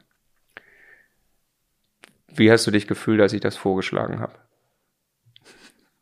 Ich weiß ehrlich gesagt nicht mehr, wie ich mich genau in dem Moment gefühlt habe, als du das vorgeschlagen hast. Also ich weiß nicht, was du, was du, also die erste Reaktion darauf war natürlich, jetzt lass uns doch bitte. Erst, also, lass uns erstmal selber Immobilien kaufen, statt jetzt gleich die Welt zu retten. das nächste Thema reinzufahren. Genau, so immer das the Story of our lives. Also es sollte sich die nächsten fünf Jahre genauso fortsetzen. Marco wirft 35 Bälle in die Luft. Ich sag, können wir nicht erstmal mit den dreien jetzt vernünftig spielen lernen, die da gerade auf dem Boden liegen. Das ist einfach wirklich, Genau, genau. Es ist, es ist, aber es ist krass, das macht uns auch äh, unter anderem erfolgreich als Team, dass Ja. genau das genau das ist. Genau. Ich würde nämlich bei, ich würde beim Jonglieren mich irgendwann einfach verheben, ja, ähm, und du würdest vielleicht zu wenig Bälle jonglieren und dann Ich würde nicht merken, dass es mittlerweile viel coolere Bälle gibt, mit denen man spielen kann. genau. Ja, das genau. Und, aber wir haben dann ja irgendwie beides gemacht. Wir haben dann weiter Immobilien gekauft. Ja, noch ein bisschen. Ne? Genau, wir hatten die sechs noch nicht zu dem Zeitpunkt, sondern wir haben da noch, waren da noch mittendrin und haben aber schon ein bisschen angefangen zu dokumentieren. Also Da gab's doch, wir haben dann irgendwann, gab's so eine PowerPoint-Präsentation mit, ich weiß nicht was, 100 Folien oder sowas, wo wir quasi im Prinzip, im Prinzip eine, eine Anleitung, so eine Schritt-für-Schritt-Anleitung zum Kauf einer kleinen Wohnung als Altersvorsorge, das haben wir quasi in PowerPoint. Wir kamen beide aus dem Konzern, es lag nahe, das in PowerPoint zu machen, haben mit PowerPoint so eine Anleitung gebaut, ne? genau. Wir hatten aber keinen wirklichen Plan, was genau diese PowerPoint-Präsentation dann hinterher tut. aber- Nee, nee, das war, meine Idee war, wir machen jetzt eine PowerPoint und dann äh, stellen wir das verschiedensten Leuten vor. Ich weiß nicht, ich habe gedacht, dem Michi zum Beispiel, unserem Kumpel, ja, ähm, und da gucken wir mal, ob der äh, davon überzeugt ist und auch eine Immobilie kaufen geht oder so, damit wir einfach das Konzept ausprobieren. Ne? Daraus ist irgendwann ja das Buch geworden. Ich frage mich gerade, ob es diese PowerPoint noch gibt. Ja, ja natürlich, mit Sicherheit finden wir die. Ja. Und äh, daraus ist irgendwann das Buch geworden und du hast äh, Ich habe das getan, was gesagt, Finanzer tun. Ich habe eine Kalkulationstool gebaut. Also das war Ja, aber unglaublich. Also du hast tatsächlich dann einfach äh, angefangen, ein Excel-Tool zu bauen, was, also ich hatte natürlich auch irgendwelche gebaut, wie jeder sich was baut äh, zu dem Zeitpunkt. Und du hast einfach, wie wir mittlerweile wissen, das Tool gebaut, was sich wirklich durchgesetzt hat, kann man glaube ich sagen, in Deutschland als das meistgenutzte Immobilienkalkulationstool. ist verrückt. Was ist, äh, also was ist in dir vorgegangen, als du das gemacht hast? naja, das war ja, das war ja ein, ein Mega-Prozess. Ja, also ich habe angefangen, also ich kann das nicht, was du kannst. Ich kann nicht akzeptieren, dass ungefähr fünf Prozent ja. Abschlag jetzt dann ergibt, dass was da überbleibt, ist der Cashflow. Das, das geht als Finanzer nicht, weil also in, in der Rolle, die ich vorher hatte, wo es, wo ich die finanzielle Verantwortung, also als Finanzleiter für 300 Millionen Euro im Jahr hatte, da ging das nicht zu sagen, da kommt jetzt ungefähr 38 Millionen Euro Gewinn raus am Ende habe ich mal so, weil das ist typischerweise das Verhältnis so. Also da, da ging es dann darum, ist das jetzt 38,2 oder 37,8 und wo genau kommt dieses Delta jetzt her? Und so tickt halt mein ganzer Kopf immer schon, weil das meine Verantwortung immer war beruflich. Und deshalb ähm, habe ich natürlich ein Tool bauen wollen, bei dem feststeht, da kommen 37 Euro und 15 Cent Cashflow raus, nachdem das Finanzamt seine Steuern bekommen hat. Und das habe ich gebaut. Ich wollte das dadurch, aber ich, ich verstehe sowas auch dadurch, dass ich es in dieser, in diesem Detailding dann ausarbeite. Ich kann mich dann hinterher irgendwann davon trennen, aber ich brauche einmal diesen Level, um dann loszulassen und für mich plausibilisiert zu haben, dass es wirklich so ist. Und das habe ich gebaut, erstmal für mich. Und dann habe ich irgendwann auch in diesem ganzen Konstrukt mit, wir wollen vielleicht irgendwas machen, kam ich auf die Idee, hey, lass mich doch, ich mache einen YouTube-Kanal, Excel für Immobilien und mache einfach so eine Nachbauanleitung für diese Rohversion dieses Kalkulationstools. Habe einfach meinen Bildschirm immer morgens vor der Arbeit. Ich bin immer wollte an diesem Thema arbeiten, bin morgens irgendwie um, ich glaube, 5 Uhr aufgestanden damals. Das war die Zeit, wo ich wo ich das richtig krass durchgezogen habe um 5 Uhr und habe dann um Viertel nach fünf quasi am Rechner gesessen und habe um Viertel nach fünf angefangen solche solche Videos zu produzieren und habe immer als Ziel gehabt vor der Arbeit, bevor ich in die Arbeit gehe, zwei solche Videos zu produzieren.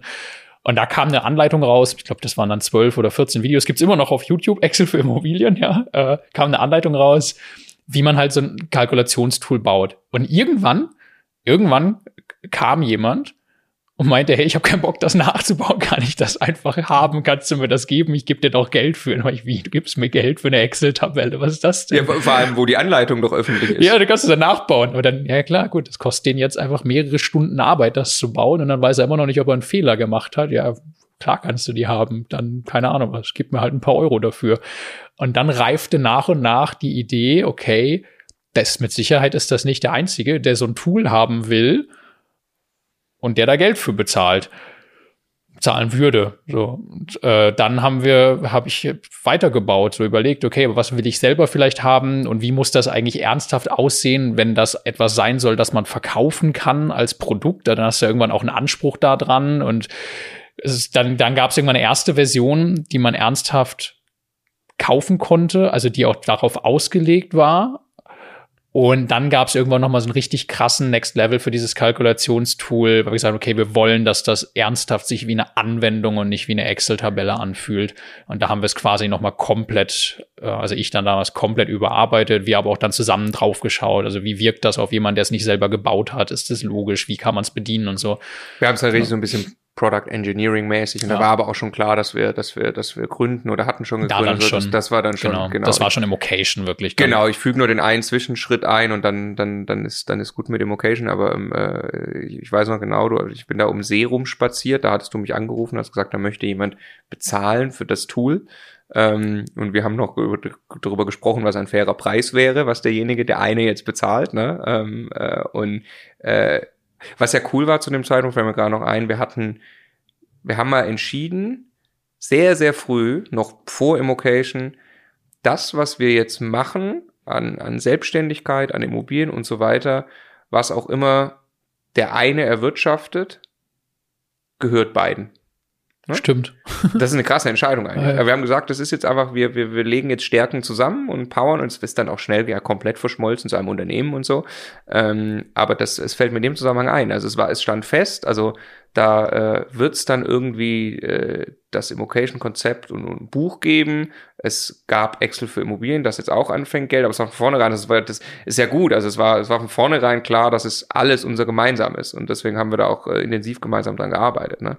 Mir fällt es immer, wenn ich dir fünf Euro für irgendein Mittagessen zurückgebe, das du ausgelegt hast, denke ich mir immer, wie lächerlich das ja, eigentlich ja, ja, ist, dass genau. ich das jetzt gerade tue. Oder du mir für irgendwas, ey, ich schulde dir noch elf Euro. Ja. Ja, okay. Ja, ja, genau. Ähm, so was ich gerade erzählen wollte, ist noch mein, mein ähm, Erlebnis im, äh, auf Neuseeland. Mhm. Also ähm, es war nämlich genau dann der Zeitpunkt, es, also haben ein paar Leute quasi das Tool gekauft über eine ganz normale Seite, wo man das eben kaufen konnte. Und dann war äh, die Idee von dir, lass das mal auf Facebook bewerben. Es war mir sehr unbehaglich, äh, dafür Geld zu bezahlen erstmal. Ne? Ähm, äh, aber äh, so ist dann äh, tatsächlich ein Wachstumsmotor entstanden, auch für Immocation. Äh, wir haben das dann ausprobiert. Du hast mich davon überzeugt, ja, ganz natürlich mit einer, mit einer Kalkulation, ist auch logisch. Also wenn man vorne äh, weniger für die Werbung ausgibt, als man hinten verkauft, dann hat sich's gelohnt. Das ist ganz wichtige Voraussetzung das, für erfolgreiche Werbung. Ja. Genau. Und dann äh, bin ich in den Flieger gestiegen nach Neuseeland und wir hatten vorher vereinbart, du gibst jetzt mal 100 Euro aus. Und dann bin ich gelandet in Neuseeland. Der Flug geht sehr, sehr lange. Und dann bin ich gelandet und irgendwie SIM-Karte gekauft und Handy wieder angemacht. Und dann war eine Nachricht von dir da drauf. Wir haben 100 Euro ausgegeben und haben 200 Euro eingenommen soll ich verdoppeln. das ist so genial. Und dann äh, habe ich natürlich irgendwie Ja zurückgeschrieben und dann haben wir, äh, also meine Frau fand schon ein bisschen doof, dass ich dann relativ intensiv am Handy hing, aber es war natürlich spannend, äh, weil äh, wir da dann tatsächlich gemerkt haben, da ist echt auch ein Bedarf da und das war dann, glaube ich, ein, ein, ein nächster wichtiger Schritt und Grundstein in unseren Köpfen zu sagen, lass mal ernsthaft prüfen, ob wir das nicht in absehbarer Zeit Fulltime machen wollen und wirklich die Jobs kündigen und echt ein Unternehmen gründen, wo wir jetzt alles reinhängen und was wir bootstrappen, also ohne externes Kapital, sondern aus sich selbst heraus wachsen lassen. Ähm, das ist, glaube ich, in dem Moment passiert. Hm. Genau genug äh, zu Immocation, weil wir könnten jetzt darüber, glaube ich, sehr, sehr lange reden, weil das auch. Äh, mal einen eigenen Podcast machen über den Aufbau eines Online-Unternehmens. Genau, und das ist, äh, soll nicht Thema hier sein, aber das ist äh, natürlich für uns sehr, sehr interessant gewesen, was dann die nächsten Jahre passiert ist. Es war ja der Grund, warum wir dann aufhören mussten, Immobilien zu kaufen. Deswegen ist das jetzt auch gerade die Brücke hier. Ähm, genau, was ja dann passiert ist, ist leider sehr, sehr, sehr, sehr blöd äh, auf unseren Immobilienbestand bezogen. Wir haben nämlich tatsächlich entschieden, wir kündigen unsere Jobs und machen nichts anderes als ein sogenanntes Education Tech Startup mit dem Namen Immocation. Immocation steht für Immobilien und Education ja eben. Also es war wirklich der Plan, ein Unternehmen aufzubauen. Mittlerweile sind wir hier 50, 60, 70 Leute. Das ist immer ein bisschen Köpfe. schwer. Nicht Köpfe, voll, nicht, alle Vollzeit, Vollzeit deswegen ist es ein bisschen schwer Köpfe. zu zählen, aber genau. Ähm, also das ist wirklich dann auch groß geworden, aber zu dem Zeitpunkt war das natürlich vollkommen unklar und wir hatten plötzlich gar keine Bonität mehr. Oh. Genau. Weil Banken halt sagen, also warum? Naja, weil wir vorher, also wir haben das Zeug ja alles 100% finanziert, wir hatten einfach richtig gute Jobs und haben richtig viel Geld verdient in den Jobs, die wir hatten. Und deshalb sind wir bei den Banken einfach nur durchmarschiert, haben gesagt, wir brauchen gerne diese Summe Geld bitte für diese Immobilien und haben das bekommen, haben dann nie irgendwelche Probleme gehabt. Aber das finden die Banken dann mittelmäßig cool, wenn auf einmal das gemeinsame Gehalt auf 0 Euro sinkt und faktisch damit ja nichts mehr außer den Mieteinnahmen zur Verfügung steht, um diesen Kredit zu bezahlen. Deswegen haben wir es auch niemandem erzählt. Deswegen haben wir es auch niemandem erzählt. Sorry an den Banker von damals. Wir haben, genau, mittlerweile ist alles schick, keine Sorge. Mittlerweile wir ist alles schick. Wir haben den, äh, den äh, letzten Gehaltsnachweis noch genutzt, ne? Ähm, und dann war das, klar, jetzt ist Ende. Wir haben das aber auch nicht böswillig getan, also auch damals nicht, sondern wir haben diese Immobilien gekauft, haben diese Finanzierung angestoßen und quasi parallel zu diesem letzten Schritt dieser letzten Immobilie, die wir da finanziert haben, kam diese Entscheidung, dass wir jetzt kündigen und dass das Gehalt wegfällt. Also wir haben dann nie irgendwen verarscht, aber es war dann relativ eng am Ende, weil wir wirklich den letzten Gehaltsnachweis noch einreichen mussten. Ne? Also es möchte, ich möchte niemandem irgendwie empfehlen, irgendwann einen Banker zu belügen oder, oder, oder irgendwas vorzuspielen oder sowas. Nee, nee, ne? genau. Das hat sich da dann, genau. Also es hat sich wirklich ergeben, dass das tatsächlich zufällig, aber es war der letzte Gehaltsnachweis, der noch nötig war. Es war schon lang vorher klar, das ist die letzte Wohnung, die wir jetzt kaufen. Und dann äh, ging es rein in Immocation. Okay, jetzt spulen wir vor. Jetzt sind wir äh, Mitte im Jahr 2019. Wir haben, äh, Immocation hat sich als Unternehmen etabliert und, und funktioniert. Also auch die, die äh, geht's wirtschaftlich gut. Was hast du, also das ist ja federführend alles bei dir, ähm, was hast du denn jetzt getan, um uns so darzustellen. Also wir wussten im Prinzip schon, jetzt sind wir dann wieder finanzierbar. Bei mir ist dann auch eine Reise losgegangen, das erzähle ich gleich. Aber was hast du denn getan, um uns jetzt bonitätstechnisch da richtig vorzubereiten? Jetzt als Unternehmer. Also jetzt, jetzt, ist ja erstmal eben so, also warum ist man da nicht finanzierbar? Weil, man, weil wir kein Gehalt haben. Und jetzt, wenn man dann ein Unternehmen gründet, sagt man typischerweise, man braucht drei Bilanzen, also drei Jahresabschlüsse mit steigender, also mit positivem Ergebnis und steigender Tendenz am besten, äh, damit man wieder finanzierbar ist, damit die Banken sagen, ja, wir leihen dir jetzt Geld. Du bist als Unternehmer erstmal auch nicht so gern gesehen wie als Angestellter, weil sehr, sehr vereinfachte Denke von Banken, aber ist halt so, ähm, ein Angestelltengehalt ist sicherer, als wenn jemand Unternehmer ist. Dass das am Ende, ich meine, Gehalt kommt auch dadurch, dass irgendein anderer Unternehmer ist und es gibt genauso dieselben Risiken marktwirtschaftlich.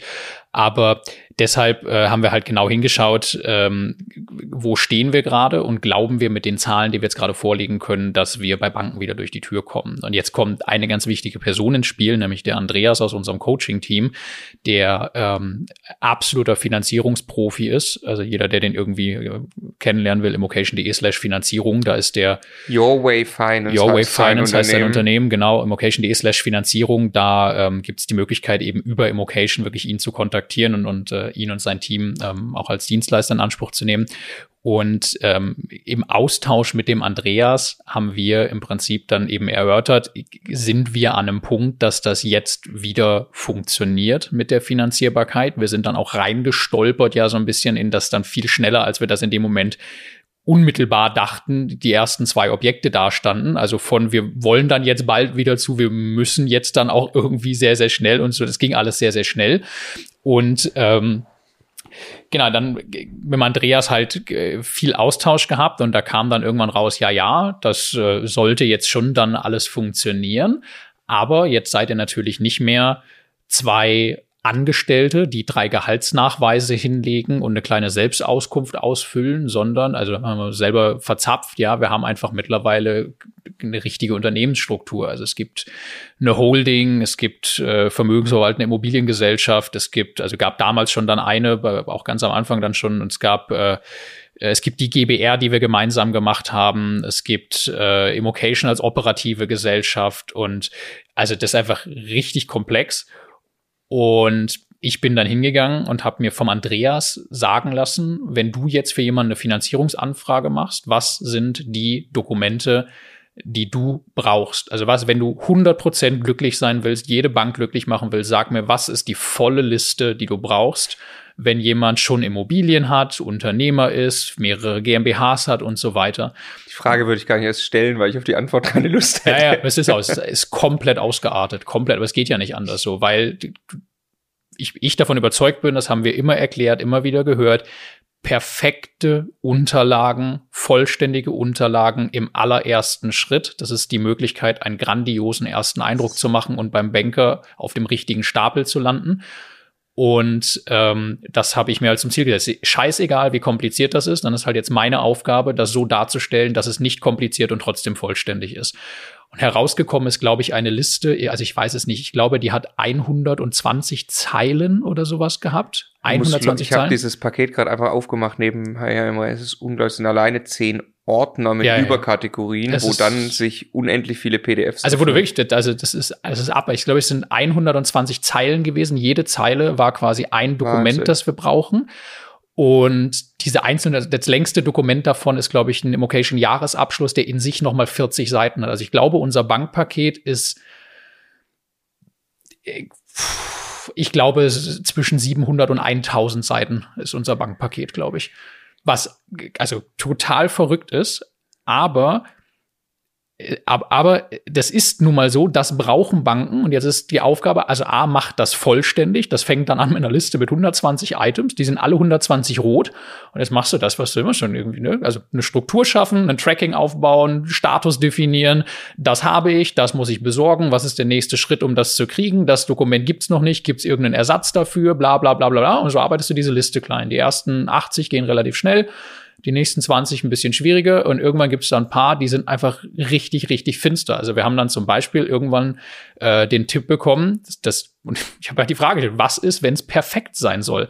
Dann meinte der Andreas, perfekt ist, wenn du zusammen mit deinem Steuerberater einen Rentabilitäts- und Liquiditätsplan für die nächsten Jahre aufstellst, den der mit einem Stempel versieht, den du zusätzlich zu allen anderen Unterlagen bei der Bank einreichst und sagst, hier, wenn ich von der Zukunft rede, dann denke ich mir das nicht aus, sondern das hat ein Steuerberater Zahl für Zahl geprüft und seinen Stempel drauf gemacht. Also bin ich zu Timo gerannt, habe gesagt, Timo, es tut mir leid, was müssen wir tun? Ich will dieses Dokument. Timo Steuerberater. Timo, unser Steuerberater. Und das alleine waren Tage, Tage Arbeit, am Ende auch ein paar tausend Euro kosten, nur dieses Dokument zu erstellen. Aber es wieder, wenn man was Großes vorhat und es soll perfekt sein, dann muss man es halt tun. So ein Item auf dieser Liste, dieses Dokument. Und das muss man auch aktuell halten. das ist das Schlimmste. wir müssen das gleich ein bisschen in den Kontext setzen zu dem, was wir da vorhaben, weil das jetzt natürlich nicht, äh, also Privatperson hat sowieso gesagt, Nee, nee, nee, brauchen wir nicht, Nee, aber, aber, aber, der- aber der Punkt ist, die, die Botschaft ist wichtig. Ernsthaft, das ist, das ist, das macht einen Unterschied und das artet vielleicht aus und trotzdem ist das gut investierte Zeit, sich da richtig aufzustellen in der jeweiligen Situation. Und es ist tatsächlich ja wahrscheinlich am allermeisten ein Einmalaufwand. Einmal. Und wir haben jetzt ja auch schon Feedback von Bankern bekommen. Da kann ich nur äh, ein, ein, ein tiefes Danke an dich und auch an den Andreas aussprechen. Äh, das ist ja Wahnsinn. Also die Banker haben sich ja überschlagen. Mehrere Nachrichten von Bankern habe ich gelesen, Ja. äh, in denen das Feedback kommt. Das haben sie eigentlich ihren Lebtag noch nicht gesehen und sie wollen sehr, sehr gerne bitte mit uns zusammenarbeiten. Ja. Und äh, das ist äh, halt krass, was das dann wirklich für so und jetzt und das zu Zeiten von Corona übrigens, wo es jetzt ganz, ganz speziell wichtig ist für uns gerade, wir werden es ja gleich erzählen, was wir gerade alles im Ankauf irgendwie gemacht haben, tatsächlich sehr, sehr wichtig ist, die Liquidität zu haben und da jetzt ranzukommen und das ist ein Schlüssel dazu. Und lass mich nur, also es gibt noch ein ganz wichtiges Element, finde ich, was, was, was in so ein Bankpaket reingehört. Also natürlich erstmal vollständige Unterlagen und dann brauchst du aber eigentlich, du kannst ja nicht dem Banker jetzt 120 Dokumente schicken und das dann ihm überlassen, sich da durchzuwursteln. Und ein Konzept, das der Daniel aus unserem Coaching-Team ähm, quasi hochgebracht hat, das, was er für sich entwickelt hat äh, und, und das sehr, sehr erfolgreich macht, ist so eine Investorenbroschüre erstellen. Also quasi ein Dokument, zehn Seiten, keine Ahnung was, oder 20 Seiten, je nachdem, in dem, dem man sich selber als Investor vorstellt und äh, erklärt, was ist die, äh, die Struktur, in der man kauft, was sind die Ziele, was sind die Immobilien, die man schon hat. Und im Prinzip sagt, lieber Banker, lies dir das als erstes durch, dann hast du eigentlich alles verstanden, was wichtig ist. Und die anderen 119 Dateien oder wie viel auch immer, das sind eigentlich nur die Anhänge, die dir belegen, dass das alles stimmt, was du da gerade gelesen hast. Aber das Dokument ist der Überblick, das ist die Klammer. Und das ist, glaube ich, ganz, ganz wichtig, sich in den Banker hineinzuversetzen. Wa- Was, was soll der denn jetzt tun, wenn der jetzt dieses Paket bekommt? Weil sonst fängt der irgendwo an zu lesen und das ist, das ist wieder eine Katastrophe. Ja. Seite 2 der Investorenbroschüre, ich habe es gerade aufgemacht. Wir, Marco Lücke und Stefan Leubel, sind zwei erfolgreiche Unternehmer in der Immobilienbranche und dadurch in eben dieser auch hervorragend vernetzt. Seit 2015 investieren wir außerdem gemeinsam in Immobilien.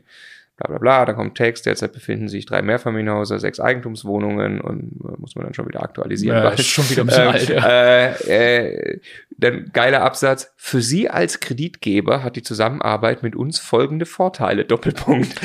Hammer. Input vom Andreas. Ja, ich, also wieder, Andreas, danke, danke, danke. Ja, ich kann gar nicht genug betonen, wie geil das ist, so ein Coaching da zu kriegen. Ich, wir haben einfach dem Andreas unsere Broschüre, die war super zugeschickt und er hat auch gesagt, klar, Stefan, super, willst du wissen, was du noch besser machen kannst?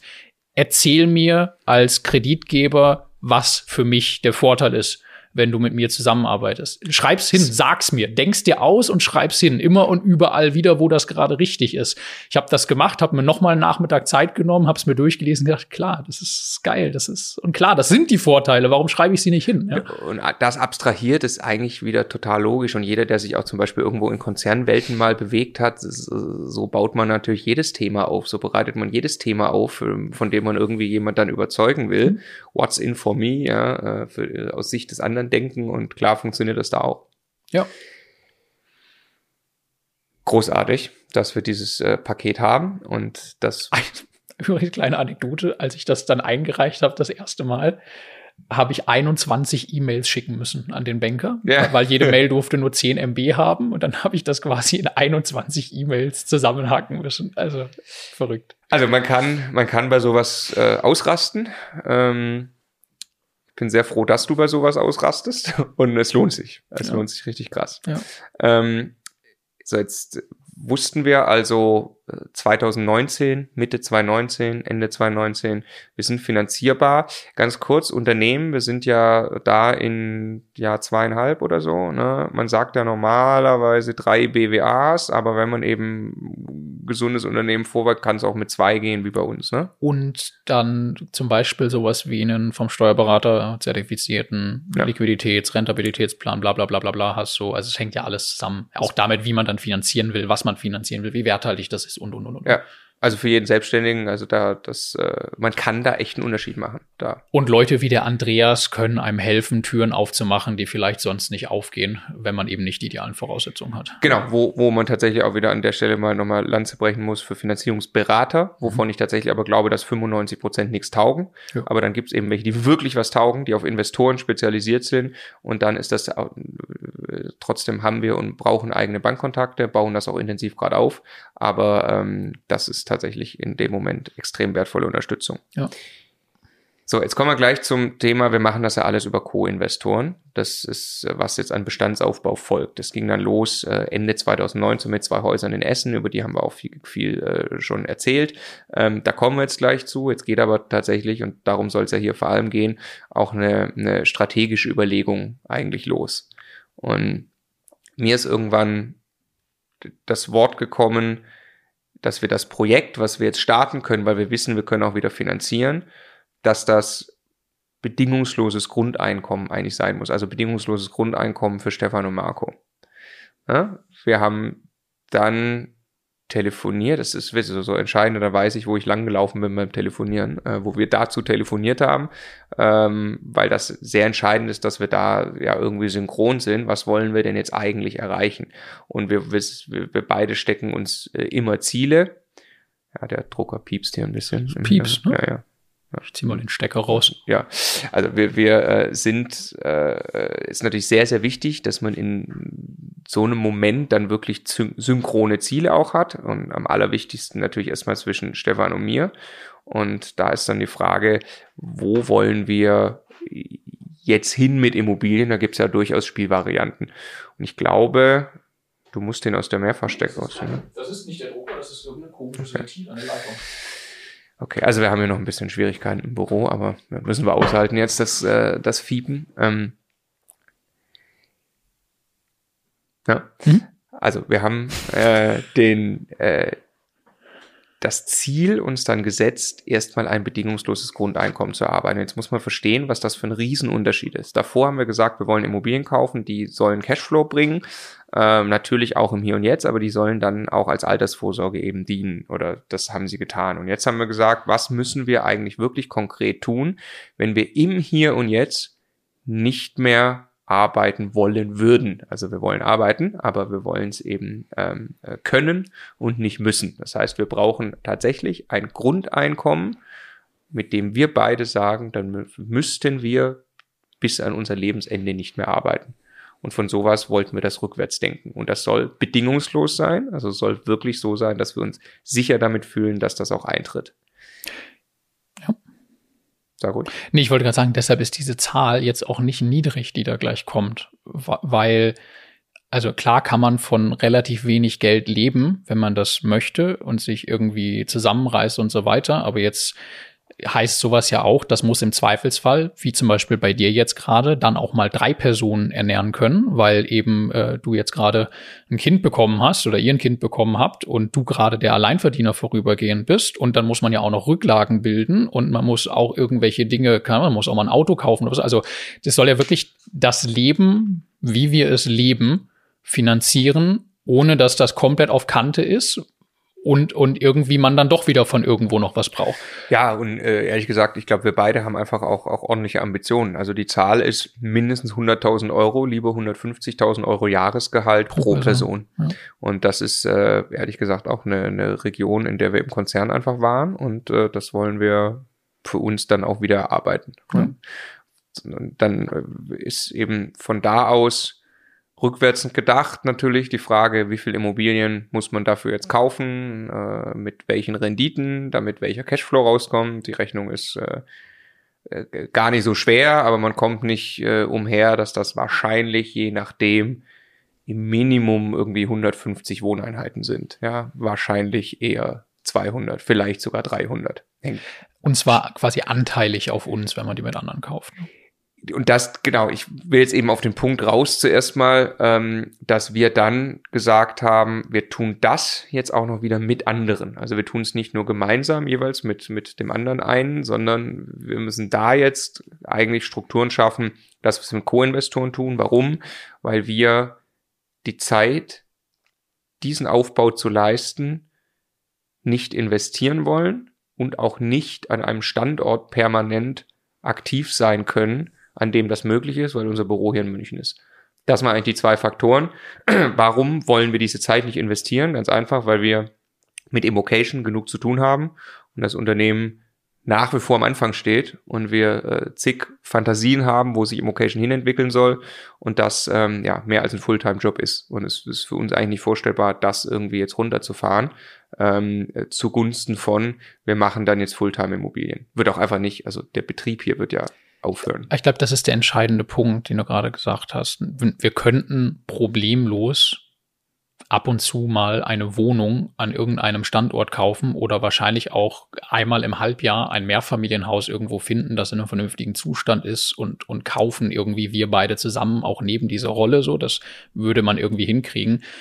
Aber ich glaube, wir haben auch beide ein bisschen das Gefühl, wir haben jetzt zwei Jahre über zwei Jahre von der Seitenlinie zugeschaut, wie Leute bei diesem Thema erfolgreich werden und uns links und rechts überholen und uns einfach wirklich schlecht gefühlt dann irgendwann mit, ey, wir wollen jetzt auch, wir wollen jetzt Vollgas geben, wir haben so viel gelernt und wir, wir, wir, wir wollen jetzt einfach machen, dass wir jetzt auch eine Geschwindigkeit an den Tag legen wollen und das jetzt auch tun mit all diesem Hintergrund, was dann einfach quasi Vollzeit wäre, um das zu erreichen. Und das, das würde keinen Sinn machen zum jetzigen Zeitpunkt. Ne? Also ich glaube einfach diese, diese extrem hohe Ambition, das Skalieren, was wir jetzt gerade machen wollen, weil wir dieses reinarbeiten und wir machen jetzt mal und üben und fangen an, das haben wir hinter uns. Das ist einfach nicht mehr vereinbar jetzt quasi. Ja. Genau, also muss man wirklich ein System bauen, muss skalieren, so wie es, das ist wirklich was sehr, sehr Unternehmerisches jetzt, äh, genau. äh, auf diese Größenordnung zu kommen in kurzer Zeit.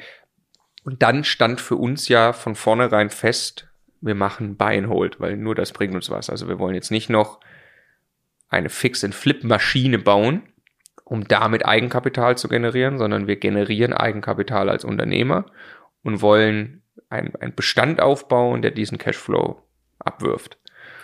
Und das ist jetzt was etwas, wie ich dann festgestellt habe. Also ich habe mir das, das ist jetzt wahrscheinlich über ein Jahr her, habe ich meinen Kopf darauf ausgerichtet, passende Partner zu finden, überhaupt mal, das ist eigentlich noch weit über ein Jahr her, anzufangen mit Leuten darüber zu sprechen, um auch Strategien rauszufinden, wie kann man das machen. Und äh, weil ich glaube, der einfach schon, wir haben durchaus was zu bieten. Also wir haben äh, durch die unternehmerische Tätigkeit ein bisschen Eigenkapital. Wir haben eine gute Bonität, ja, die du perfekt auch äh, dargestellt hast. Wir haben ein Netzwerk im Immobilienbereich und wir haben noch andere Stärken, die man vielleicht irgendwie einbringen kann. Und da muss es doch Partner geben, mit denen das dann möglich ist, dass man gemeinsam da einen Immobilienbestand aufbaut. Und die, die erste Grenze, an die ich so ein bisschen gestoßen bin in dem, in dem, in, in den Gesprächen war, dass das überhaupt nicht üblich ist, Buy and Hold so richtig im Co-Investoren-Modell zu machen. Und zwar langfristig. Also was total üblich ist, dass man Geldgeber hat, die kurzfristig sehr hohe Zinsen bekommen auf Geld, das dann wie Eigenkapital verwendet werden kann. Mezzanines Kapital. Das ist das übliche Vorgehen. Wären wir aber in diesem Modell die Geldgeber, wäre das äh, für uns ja einfach nur Zinsen auf Geld. Hat also nichts damit zu tun, dass wir langfristig in Immobilien investieren. Thema verfehlt. Thema verfehlt. Also braucht man tatsächlich Partner, mit denen man sich vorstellen kann, über Jahrzehnte gemeinsam Immobilien zu besitzen. Und das sortiert viele Leute aus. Es gibt ganz viele, die haben die Grundregel, Immobilien besitze ich nur alleine. Und wir beide haben jetzt ja äh, sowieso schon zusammen Immobilien, sind daher, glaube ich, äh, äh auch offener und ähm, das war, also für mich war es eine Reise, für dich war es, glaube ich, einige Monate später eine Reise. Also ja, Story of our Business Life. Ich habe es vorgeschlagen. Du wurdest einmal richtig böse, weiß ich noch im Auto. Ähm, äh, so. Äh, das hast du mir schon erzählt. Das weiß ich gar ja, nicht. Ja, ich habe das dann irgendwie. Ich habe dann äh, irgendwann, weil ich gesagt, wir müssen das mit anderen machen. Und dann habe ich irgendwie gesagt, ähm, äh, oder du sagst mir jetzt, du machst die ganze Arbeit. Und dann hast du irgendwie, jetzt dreh mir das doch nicht rhetorisch im Mund rum und so. Und das war, das war, war ich, nee, es ist gar nicht rhetorisch irgendwas umgedreht, sondern Tatsache so, ne? Und äh, aber kommt man ja zwangsläufig hin. Ähm, also ich mache mal Stellenanzeigen, wir wären bei einer Partnerbörse, wir sind die eine Seite, ja. Ähm, wir bieten. Sind, sind wir bei Elite-Partner? Auf jeden Fall sind wir. Oder bei Elite Tinder. Nee, wir sind, wir sind auf jeden Fall Elite-Partner. Wir sind ja, nee, wir sind ja auch nicht nur für eine Nacht. Wir sind, also gut, Tinder ist auch nicht nur für eine Nacht, aber wir sind ja nicht fix and flip, sondern, sondern wir sind Elite-Partner fürs Leben. Flippen Okay. ist mehr Tinder. Flippen ist mehr Tinder und äh, genau. Und Buy and Hold langfristig ist mehr Elite-Partner. Habe ich die nicht letzte Woche schon gesehen? Da sah die noch ein bisschen schlechter aus. okay. okay. Ähm, sie oder ihn. Ich meinte jetzt du? die Immobilie, ehrlich so, gesagt, weil ich okay. meinte jetzt wieder Mann oder Frau. Ich habe mir gerade wirklich so ein Tinder vorgestellt mit Immobilien. Ein Immobilientinder. Ja. Okay, ja. okay. Ja. Ähm, so, da steht sinngemäß drauf, wir, Eigenkapital, Bonität, Netzwerk und wie sich mittlerweile rausgearbeitet hat, sowas wie digitale Prozesse und Backoffice. Dass das tatsächlich ein Mehrwert ist, den wir einbringen können, der sehr, sehr hoch gewichtet ist. Ähm, und äh, suchen jemand, der Akquise vor Ort machen kann, Zeiteinsatz und Entwicklung. Ja, also andersrum gruppiert, Zeiteinsatz erstmal hat, also wirklich Zeit investiert, das Ganze umzusetzen, Akquise macht an dem Standort die Immobilien und die Im- Immobilien wirklich entwickelt. Also was wir nicht suchen, ist ganz dauerhaften Verwalter, aber jemand, der äh, Immobilien kauft, in den Zustand bringt, dass sie die Rendite bringen, die man dort erwirtschaften kann und dann, wenn alles sauber läuft, natürlich das an den Verwalter übergeben werden soll. Ja, ich glaube, also wir suchen nicht nur einen Tippgeber, also nicht nur jemand, der uns sagt, hier ist eine Immobilie, die kannst du kaufen, kostet Nee, ja. X, so, weil da fehlt dieser Entwicklungsteil, weil wir wollen Immobilien mit Potenzialen kaufen, die man entwickeln kann. Und ähm, also ein ganz eigenes Thema nochmal, haben wir bei Akquise, glaube ich, viel drüber gesprochen, so, aber ähm, das fehlt bei einem Tippgeber. Also klar freuen wir uns, wenn uns jemand eine granatengeile Immobilie anbietet, die irgendwie 20 Prozent unter Marktwert ist, so, aber das ist nicht der Punkt für dieses Co-Investment, so. Und wir wollen aber auch nicht, also haben wir auch alles hin und her überlegt und diskutiert, aber es geht auch nicht darum, jemand, der eben quasi dauerhaft jede Mahnung selber schreibt und äh, so eine Eigentumsverwaltung oder, oder Verwaltung spielt, ne, wie du gerade gesagt hast. Und dazwischen gibt's immer noch ein Riesenfeld, aber das ist der Punkt. Genau, und dann kommt das aller, aller, aller Wichtigste, was in jeder Zusammenarbeit oben drüber stehen muss. Ich habe es gerade schon mal gesagt, sind synchrone Ziele. Ich habe das für mich das allererste Mal gelernt. Da war ich äh, noch bei IBM, da war ich Projektleiter, dann war ich auf einem Riesenprojekt bei BMW. Ich war 24 Jahre alt und das war ein Multimillionenvertrag und man hatte mich als Projektleiter eingesetzt. Das war also eine tolle Chance für mich auch und ich kam da an und BMW dachte sinngemäß. Warst auch ein bisschen ein Freak damals. Ja, ja. BMW dachte irgendwie, da kommen jetzt, also zum, zum Projekt Kickoff kommen jetzt die 30 IBMer rein und dann heiern die das hoch auf 80 so. Ich, ich sag irgendwas, ne? Ich weiß nicht mehr genau die Zahlen. Und äh, ich kam aber da erstmal alleine rein und sollte dann anfangen. Und also es war von Anfang an war das Projekt erstmal tiefrot, es nachher mit super Kunden so das hat wunderbar funktioniert, aber dort gab es dann auch Mentoren. Solange du da warst, war das nicht so? Sie hat das dann, dann gab es doch andere Nachfolger und dann hat es immer nicht mehr so. Ja, die, ja, ja, naja, gut, aber egal. ähm, äh, die, die, was ich habe da so viel lernen dürfen von Mentoren, einer ganz speziell, äh, der Dietmar, falls er zuhört. Ähm, äh, Ja, ja, der Nachnamen, ja, Nachnamen sagen wir nicht, aber der Ich Dietmar auf alle Fälle hat äh, in, in es war Meeting über Meeting, Woche über Woche Kämpfe mit äh, äh, quasi Projektsteuerung auf unserer Seite, Projektsteuerung beim Kunden. Und äh, irgendwann sagte er, wir haben einfach nicht synchrone Ziele. Also es gibt einfach Penalties im Vertrag für gewisse Dinge und ähm, äh, ohne das im Detail zu erklären, äh, hat, hat er mir im Prinzip sehr früh beigebracht, du, du, du, kannst dich bekriegen ohne Ende und es wird immer Reibungsverlust ohne Ende geben. Das wird wahrscheinlich nie funktionieren, wenn du nicht hundertprozentig sicherstellst, dass auf beiden Seiten die Ziele synchron sind und man wirklich an einem Strang zieht. Und das ist leicht gesagt. Im Detail ist das sehr, sehr, sehr schwierig. Also was, was heißt das? Am Ende die aller, allermeisten Menschen in den aller, allermeisten Situationen und insbesondere wenn es dann um Geld geht, maximieren ihren eigenen Vorteil. Und wenn der eigene Vorteil nicht exakt die gleiche Richtung ist wie der Vorteil des anderen, dann gibt's immer ein Kämpfen darum. Und dann ist das immer eine potenzielle Quelle für, für riesige Probleme. Ne? Genau. Und also ich habe mich dann auf, auf Co-Investorensuche gemacht und habe im Prinzip überall, überall probiert rauszufinden, ob man wirklich, wirklich synchrone Ziele hat. Und das kann man nicht in einer Stunde Gespräch und so. Kriegt da, da, da hat man erstmal Absichtsbekundungen und dann muss man eigentlich fast anfangen. Und ähm, das eine Modell, wo wir jetzt dann ja gleich zukommen, ist eben, dass wir gemeinsam mit, mit Basti investieren. Und dort haben wir uns ja mehrmals auch im Kreis gedreht, was überhaupt das Modell ist. Und äh, eine Sache, um da mal ein Beispiel zu machen für, für äh, synchrone Ziele, äh, warum sie eben auch nicht synchron waren. Ähm, der Basti hat kein besonders hohes Interesse dran, jetzt möglichst viel Zeit zu investieren. Der Basti hat, glaube ich, ja, äh, ähm, äh, kann er dann selber, wenn er dabei ist, mal, mal äh, von seiner Seite nochmal erzählen, äh, glaube ich, äh, ein Interesse, da wirklich einen großen Immobilienbestand aufzubauen, ähm, zusätzlich zu dem, den er schon hat. Also wirklich da einfach für sich auch nochmal ein nächstes Level zu erreichen. Und äh, er glaubt, er kann das mit uns tun, weil wir uns mit den Stärken ergänzen. Wir haben ja gerade ein bisschen erzählt, was, was, äh, was also unsere Stärken sind. Ähm, und was dann sehr interessant war, was dem, dem Basti sehr, sehr leicht fällt, ist halt, Akquise ist vor Ort, der macht ja Immobilien und Buden klar noch und nöcher.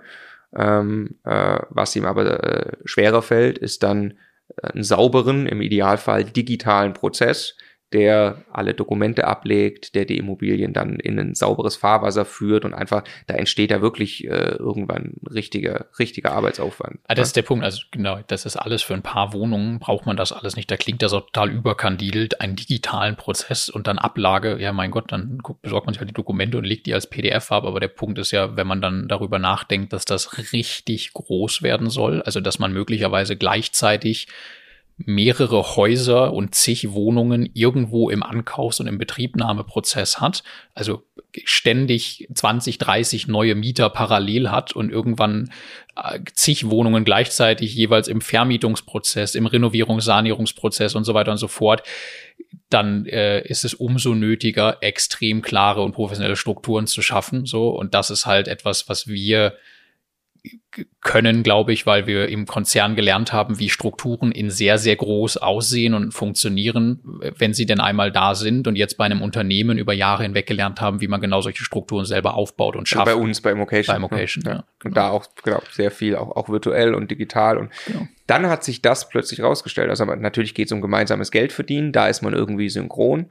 Ähm, wir haben mal über ein Modell nachgedacht, ähm, auch noch mit anderen aus dem Coaching-Team, dass es so eine Art äh, Beteiligung an Immocation gibt und dafür ein gemeinsamer Immobilienbestand, war nix, war nicht synchron, weil man würde einfach nicht die Interessen quasi übereinander kriegen, weil die einfach voneinander losgelöst sind. Ob ein Online-Unternehmen, Education Tech Startup, Immocation ähm, er erfolgreich ist, hat halt einfach überhaupt damit gar nichts zu tun, ob ein Immobilienbestand erfolgreich äh, skaliert das zu verheiraten, also ging nicht, ging auch steuerlich, glaube ich, nicht. Und also so Was war das? Eine Schleife, die wir da ja, geflogen sind. Eine Riesenschleife. Ja. Also ist es, ist es auch nicht geworden. Ungern synchrone Ziele ähm, ist äh, im Falle von Basti dann tatsächlich auch, dass wir ein solches Backoffice, nenne ich es mal, etablieren. Und das ist tatsächlich dann wirklich für ihn interessant, während er sagt, ja gut, Bonität und Eigenkapital, ich, ich habe einfach sehr viel guten Zugang über meine Banken, ähm, auch zu Geld, dann finanziere ich halt 100 Prozent über meine Banken, ähm, aber das war für ihn gar nicht so der attraktive Punkt der Partnerschaft. Ne? Genau, jetzt kommen wir gleich auf die Immobilien, die wir mit Basti haben. Ich sage jetzt nochmal kurz vorher, also wir haben mittlerweile drei Co-Investoren, mit denen wir starten mit zwei, also äh, in, in Personen vier, aber drei Partnerschaften. Bei zwei Partnerschaften sind jetzt Immobilien schon gekauft. Ähm, das wollen wir jetzt da erzählen, wo und wie. Ähm, die dritte Partnerschaft ist gerade am Losgehen. Und es gab aber dann bei meiner Reise äh, zig Leute, mit denen wir das auch wirklich angearbeitet haben, also ernsthaft angearbeitet haben. Ja, es gab zum Beispiel, also äh, auch im Coaching-Team, ist übrigens auch interessant, also jemand aus dem Coaching-Team bei uns, der 100 oder 200 Einheiten hat, da haben wir auch einfach nichts Attraktives zu bieten, was dann Sinn macht. Ne? Und der ist sicherlich auch nicht auf der Suche, jetzt äh, ähm, äh, Vollgas zu geben, damit er sich 100 oder 200 Einheiten gerade aufbaut, sondern der hat sich wahrscheinlich auch schon irgendwie ein eigenes System gebaut. Also so der Zeitpunkt, wo, wo stehen die Leute, ist ganz wichtig für synchrone Ziele. Wir haben es mit Masterclass äh, ehemaligen Teilnehmern haben wir auch teilweise gesprochen, ähm, wo man dann einfach anarbeiten muss und gucken muss, kommt was, kommen Objekte, kommen Sachen zustande, ähm, äh, da äh, ähm, äh, wo nichts rauskam, kommt nichts raus, wenn was rauskommt, kommt was raus.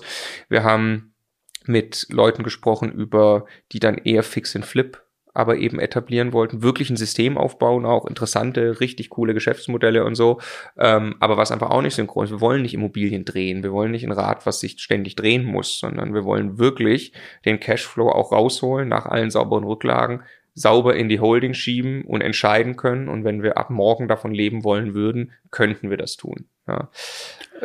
Wir haben diskutiert äh, mit jemand, der Garni-Hotels kaufen will, glaube ich auch immer noch, wo es einfach noch nicht, nicht zustande, was auch interessant war, Garni-Hotels aufkaufen und, und, und äh, umbauen in, in möblierte Vermietung. Ja. Ähm, mittlerweile, glaube ich, würden wir es als relativ riskant auch einstufen. Ähm, das Vermietungsmodell kommt auf den Standort ein. Ähm, also es sind auch wirklich einfach viele Partnerschaften nicht zustande gekommen, wo ich relativ viel Zeit, du auch noch sogar dann Zeit investiert hast. Das muss man dann einfach tun, bis man da passende Partner findet. Klar, teilweise wirklich komplette Verträge da entworfen für diese Zusammenarbeit und Steuerberater mit eingebunden und Juristen und dann alles wieder in die Tonne und ja. neu und ja. Prozess. Genau, so also sortiert sich's. Und dann gab's noch den großen Prozess Süddeutschland, nenne ich's mal. Da habe ich dann ernsthaft versucht, selbst Akquise zu betreiben, weil ich es einfach nochmal wissen wollte auch. Um, äh, das hat auch relativ gut funktioniert, weil wir auch gesagt haben, wir wollen in Süddeutschland gucken, hatte ich hier alles schon erzählt. Da kam dann ein Haus raus, was wir dann nicht gekauft haben, weil wir hätten dafür ja Co-Investorenstrukturen in Süddeutschland auch gebraucht, äh, oh, weil das Haus wollten wir eben nicht selbst entwickeln. Ähm, ich habe da noch mit einem, das fand ich sehr interessant, äh, immer noch super spannend, der hat in Süddeutschland einfach 200 Wohnungen gekauft, Einzelwohnungen, hat sich absolut darauf fokussiert, nur die Akquise zu machen, schnell eine Wohnung kaufen, schnell im Bestand. Um die WEG kümmert er sich quasi nicht. Er sagt einfach, das läuft von sich, das ist ein eigener Prozess. Ich stimme da einmal im Jahr ab, aber gehe nicht zur Versammlung hin. Ähm, und da geht mal eine Sache schief, aber bei 200 äh, läuft sich das raus. Saugeil, der hat wirklich einen interessanten Bestand in Süddeutschland, mit dem auch diskutiert. Gibt es ein Kooperationsmodell so, ne? Ist jetzt auch irgendwie nicht vom Tisch, aber einfach nicht, äh, jetzt äh, sind erstmal andere Entscheidungen gefallen. Ähm, wir haben überlegt, ein Stipendium auszuschreiben, sagen jemand aus der Community, hey, wer hat einfach Bock, jung, wild, Vollgas. Da glaube ich immer noch mega dran, dass ja, das funktioniert. Ich glaube auch, dass wir das irgendwann machen. Ich glaube es auch, dass wir es Jemand, machen. der selber Bock hat, richtig Gas zu geben und Zeit zu investieren, aber noch nicht das Netzwerk hat, was, was, was wir logischerweise einbringen können und nicht Bonität und Eigenkapital, um jetzt ernsthafte 100 Immobilien zu kaufen, zum Beispiel an irgendeinem Standort. Und ähm, das, das finde ich immer noch ziemlich sexy. Also wir haben es nicht, noch nicht zu Ende gedacht, aber das finde ich immer noch sehr geil. Ich, ich habe halt einfach, wir haben ja mal den Yannick, liebe Grüße, hier bei uns gehabt als Werkstudenten. Äh, ist einfach ein, ein junger Mensch, der richtig was im Kopf hat und Vollgas gibt, ist halt einfach quasi nicht aufzuhalten. So, das ist einfach geil. Auch wieder aber Synchrone, die muss man finden. Ne? Der äh. Yannick, der könnte das, also problemlos, wenn der da Vollgas. Wenn du Bock hast, Yannick. Ja, genau. Aber wir wissen ja, der Yannick hat keinen Bock. Äh, warum nicht? Weil der Yannick möchte äh, gerade developen, der möchte ein Startup aufbauen. Der sagt, ja gut, Vermögensauf, das löse ich dann mit 30. Ich habe jetzt gesehen, wie man das macht. das macht er dann. Das passt einfach gerade nicht, ne? Äh, dass er das ist. Aber da glaube ich auch sehr dran. Ähm, gut, jetzt haben wir erstmal drei auf die sind wir fokussiert, auf drei Partnerschaften. Glaube ich, für den Moment sind wir damit jetzt gut, wirklich, wirklich gut bedient. Das kommt nämlich jetzt richtig ans Laufen. Ähm, darüber wollen wir uns eben sprechen. Wir haben auch noch übrigens im Hintergrund natürlich äh, den ein oder anderen EK-Geber zusätzlich mal ähm, äh, jetzt schon gesprochen, um einfach zu gucken, wenn dieses System schneller und größer skaliert und der Engpass hüpft ja dann, das merken wir auch ganz, ganz witzig. Der war natürlich monatelang erstmal auf, auf Objekte, beziehungsweise erstmal die Partnerschaften finden, bis die dann anfangen, Objekte zu akquirieren. Dann hüpft er entweder rüber auf EK oder auf Abarbeitung. Ne? Eins von beiden wird der nächste Engpass und deswegen haben wir da natürlich auch Gespräche geführt. Das also ich meine, das, das mit dem EK ist auch, äh, ist halt die Frage, also was ist, wenn wir jetzt ein Objekt finden, das kostet 5 Millionen, aber es ist einfach wirklich ein perfekter Deal, den wollen wir ja nicht einfach weggeben, sondern wir wollen dann ja irgendwie das hinkriegen, dass wir das machen können und es gibt aber einen Punkt, das kriegen wir seriös nicht mehr abgebildet, was Bonität und so weiter angeht. Und dann ist halt geil, Leute zu haben, die sagen, klar, kein Problem. Ja, kann ich auch nur, kann ich nur jedem empfehlen, wer ein bisschen Track Record anfängt, sich aufzubauen, kann ein junger Mensch sein, der ein paar kleine Wohnungen kauft, der gute Ideen hat, der, der, der, der auch das gut, gut verkaufen kann und so. Es gibt ohne Ende Leute, die, die Eigenkapital unterbringen wollen und die wirklich auch an Immobilien glauben, mit denen man auch langer, längerfristig was machen könnte. Ich finde ja dieses langfristige Buy and Hold Co-Invest total ähm, attraktiv. Mal gucken, ob ich das in 30 Jahren noch attraktiv finde oder ob man sich zerstritten hat. Aber ich glaube, wir haben ganz gute ähm, äh, Modelle und Verträge, wo das dann auch äh, für beide Parteien gut ausgehen würde, sollte man sich denn unbedingt trennen wollen. Da müssen wir gleich noch mehr erklären, wie das jetzt funktioniert. Ne? Erklär, bitte. also wir sind jetzt am Ende dabei rausgekommen, also die, die synchronsten Ziele hat man. Also erstmal ist das Allerwichtigste ist äh, Skin in the Game also eines der wichtigsten Dinge. Also es müssen, es muss wirklich Wirtschaft, eine Immobilie muss wirtschaftliches Eigentum aller Beteiligten sein. Es muss jedem gleich wehtun, wenn diese Immobilie nicht die Mieteinnahmen bringt, die sie bringen soll, im Zustand nicht in Ordnung gehalten wird und deshalb an Wert verliert und so weiter. Also das, deshalb haben wir ähm, Deshalb haben wir am Ende uns entschieden, dass wir gemeinsame Gesellschaften, also bei uns sind es jeweils vermögensverwaltende GmbHs machen, mit den Co-Investoren, an denen jeweils die Co-Investoren mit einer Holding beteiligt sind, genau wie wir. Also immer nur mit Holding, weil du sonst steuerlich wieder äh, entgegenläufige Ziele hast oder, oder Probleme hast, so, weil dann für den einen eine Ausschüttung höher besteuert wird als für den anderen oder ein Verkauf. Also deshalb immer nur mit Holdings. Und ähm, diese vermögensverwaltenden Gesellschaften, die kaufen dann die äh, Immobilien, die nehmen auch die Kredite auf und finanzieren und so weiter und so fort. Und dadurch ist halt sichergestellt, dass, also wir haben einfach alle die 100% synchrone Zielsetzung, dass diese Gesellschaften einen sehr, sehr lukrativen Immobilienbestand aufbauen und dann eben betreiben sollen, so, ne? Dass die nicht unnötig Geld ausgeben, dass, also all diese Dinge, das ist total klar, weil es gehört uns allen gleich, es tut jedem immer gleich weh oder gleich gut. Und das, das ist erstmal das Modell und dann äh, gibt's ähm, sehr, sehr, äh, also es ist, hat der Bodo mal gesagt, ein vermögensverwaltende GmbH ist rechtlich super, also unser Anwalt und Co-Investor super, super simpel, wenn du alleine bist. Und sobald bei einer GmbH eine zweite Person ins Spiel kommt, wird es unglaublich komplex, weil dann eben Fragestellungen auf den Tisch kommen ist, wie werden denn Entscheidungen, also immer nicht, solange man sich gut versteht. Aber mhm, mhm, was ist denn, wenn da jetzt mal Immobilien für ein paar Millionen Euro drin sind und ihr euch richtig verkracht? Wie werden dann Entscheidungen getroffen? wenn der eine verkaufen will und der andere nicht und der eine will ausschütten und der andere nicht und der eine will Rücklagen bilden und der andere nicht und der eine lässt sich scheiden und Muss hat eine Zugewinngemeinschaft und der andere nicht. Ja. und all diese Dinge kommen dann und das artet dann aus in, also wir haben jetzt eine perfektionierte, durch zig Läufe gegangene äh, Satzung, die wir quasi dafür verwenden. Ähm, und also eine Satzung für die, für die äh, GmbH und dann gibt es noch eine Ebene Geschäftsordnung darunter, wie dann das miteinander funktioniert, wer welche Entscheidungen treffen darf und so weiter. Ähm, Input war vom Sebastian Gleisner mhm. übrigens damals. Also vielen Dank nochmal, das haben wir als, als Basis genommen. Und ähm, Kommentar vom Notar ist aber eine lange Satzung. Ja, ja, ja, ja. Das, aber da steckt eine Menge hinter. Ja. Da steckt, eine, wenn man das zu Ende denkt, was das mal sein soll. Ja. Und man muss ja jetzt diese Regeln treffen. Also wenn man dann einmal, du kannst ja auch, kannst einen Ehevertrag zum Beispiel auch nicht, nicht verhandeln, wenn du gerade schon in der Scheidung bist. Ja. Ist meistens die Bereitschaft für Zugeständnisse überschaubar dann. Ja. Und genau, aber das ist das Modell. Und äh, dadurch haben wir es halt geschafft, synchrone Ziele äh, sicherzustellen am Ende. Ja. ja, und ich glaube auch, äh, ich glaube tatsächlich an das Modell. Also das ist alles zu beweisen. Wir erzählen hier jetzt ein, ein, ein Modell, das wir jetzt gerade entwickelt haben. Aber wenn es halt wirklich synchron ist und die Co-Investoren auch ein Interesse daran haben, man muss halt vorher wirklich drüber reden. Ich glaube, das ist ganz wichtig, dass wir auch mit allen drüber gesprochen haben.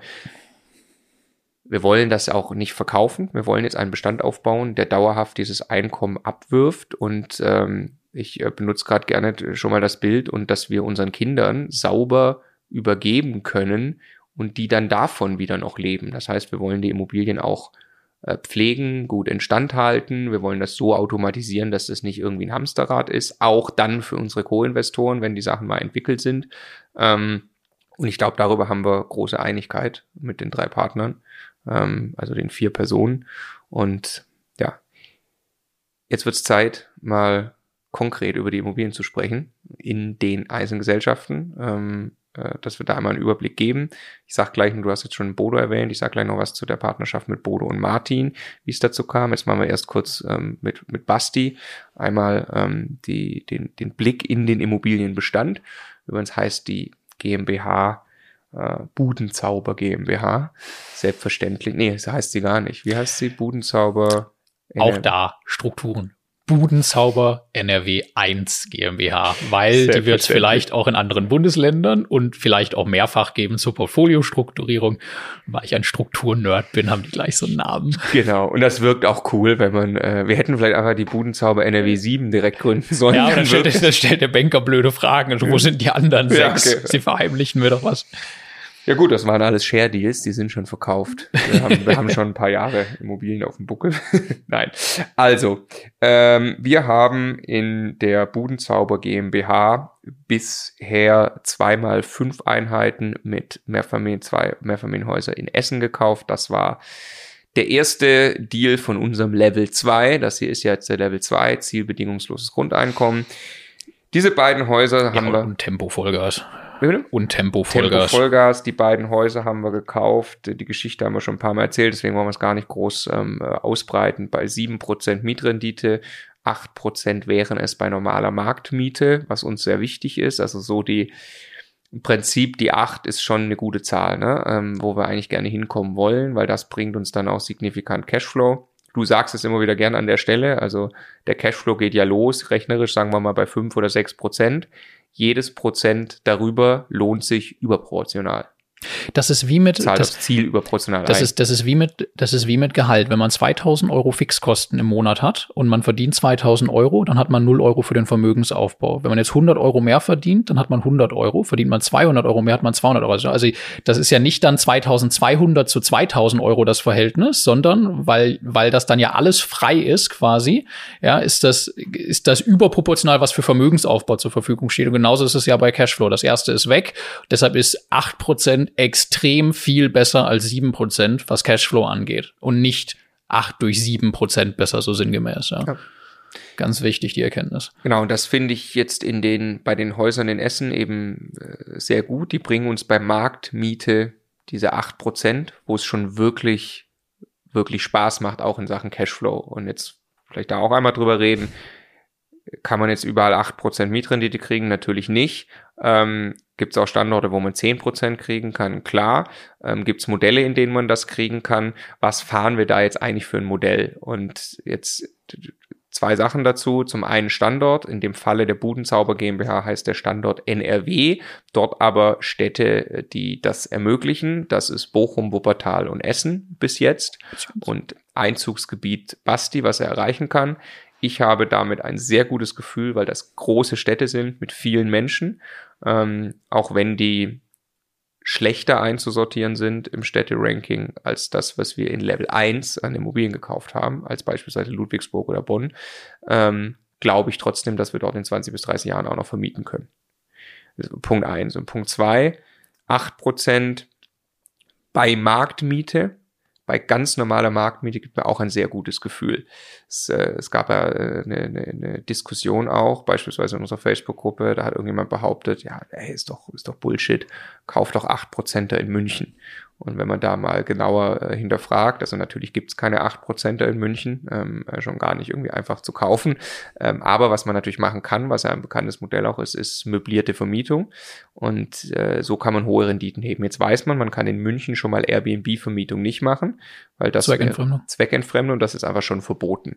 Jetzt ähm, kann man aber möbliert vermieten und damit hebelt man die Mietpreisbremse aus, wenn man den Vertrag befristet. Das ist quasi eine, eine Miete zum vorübergehenden Gebrauch, was so ein rechtlich eigenständiges Konstrukt ist, wo diese ganzen ganzen rechtlichen Regeln für normale Wohnraummietverträge nicht gelten. Ne? Genau, und dann gibt's hier richtig krasse Vermietungen. 30, 40, teilweise bis 50 Euro den Quadratmeter Miete pro Monat in München. Da gehen dann irgendwelche Experts rein und so das Modell kann man machen. Ich verstehe auch, warum das funktioniert. Ich verstehe auch, warum ein Expat, also einer, der von der Firma irgendwo hingeschickt wird, um dort zu leben, so ein Full-Service-Ding schätzt und vielleicht auch diese Miete bezahlt, weil er auch einfach Wohnraum in München braucht. Scheißegal, was es kostet und so.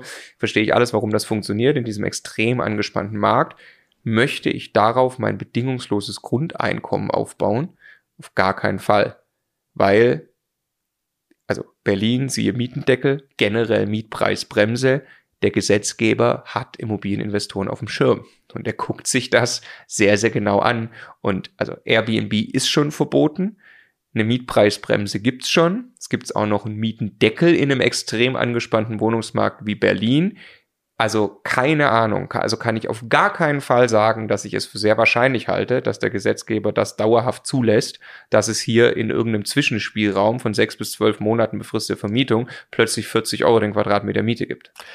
Meistens, wenn etwas wirkt, als ob das zu gut ist, um wahr zu sein, ist es zu gut, um wahr zu sein. Genau.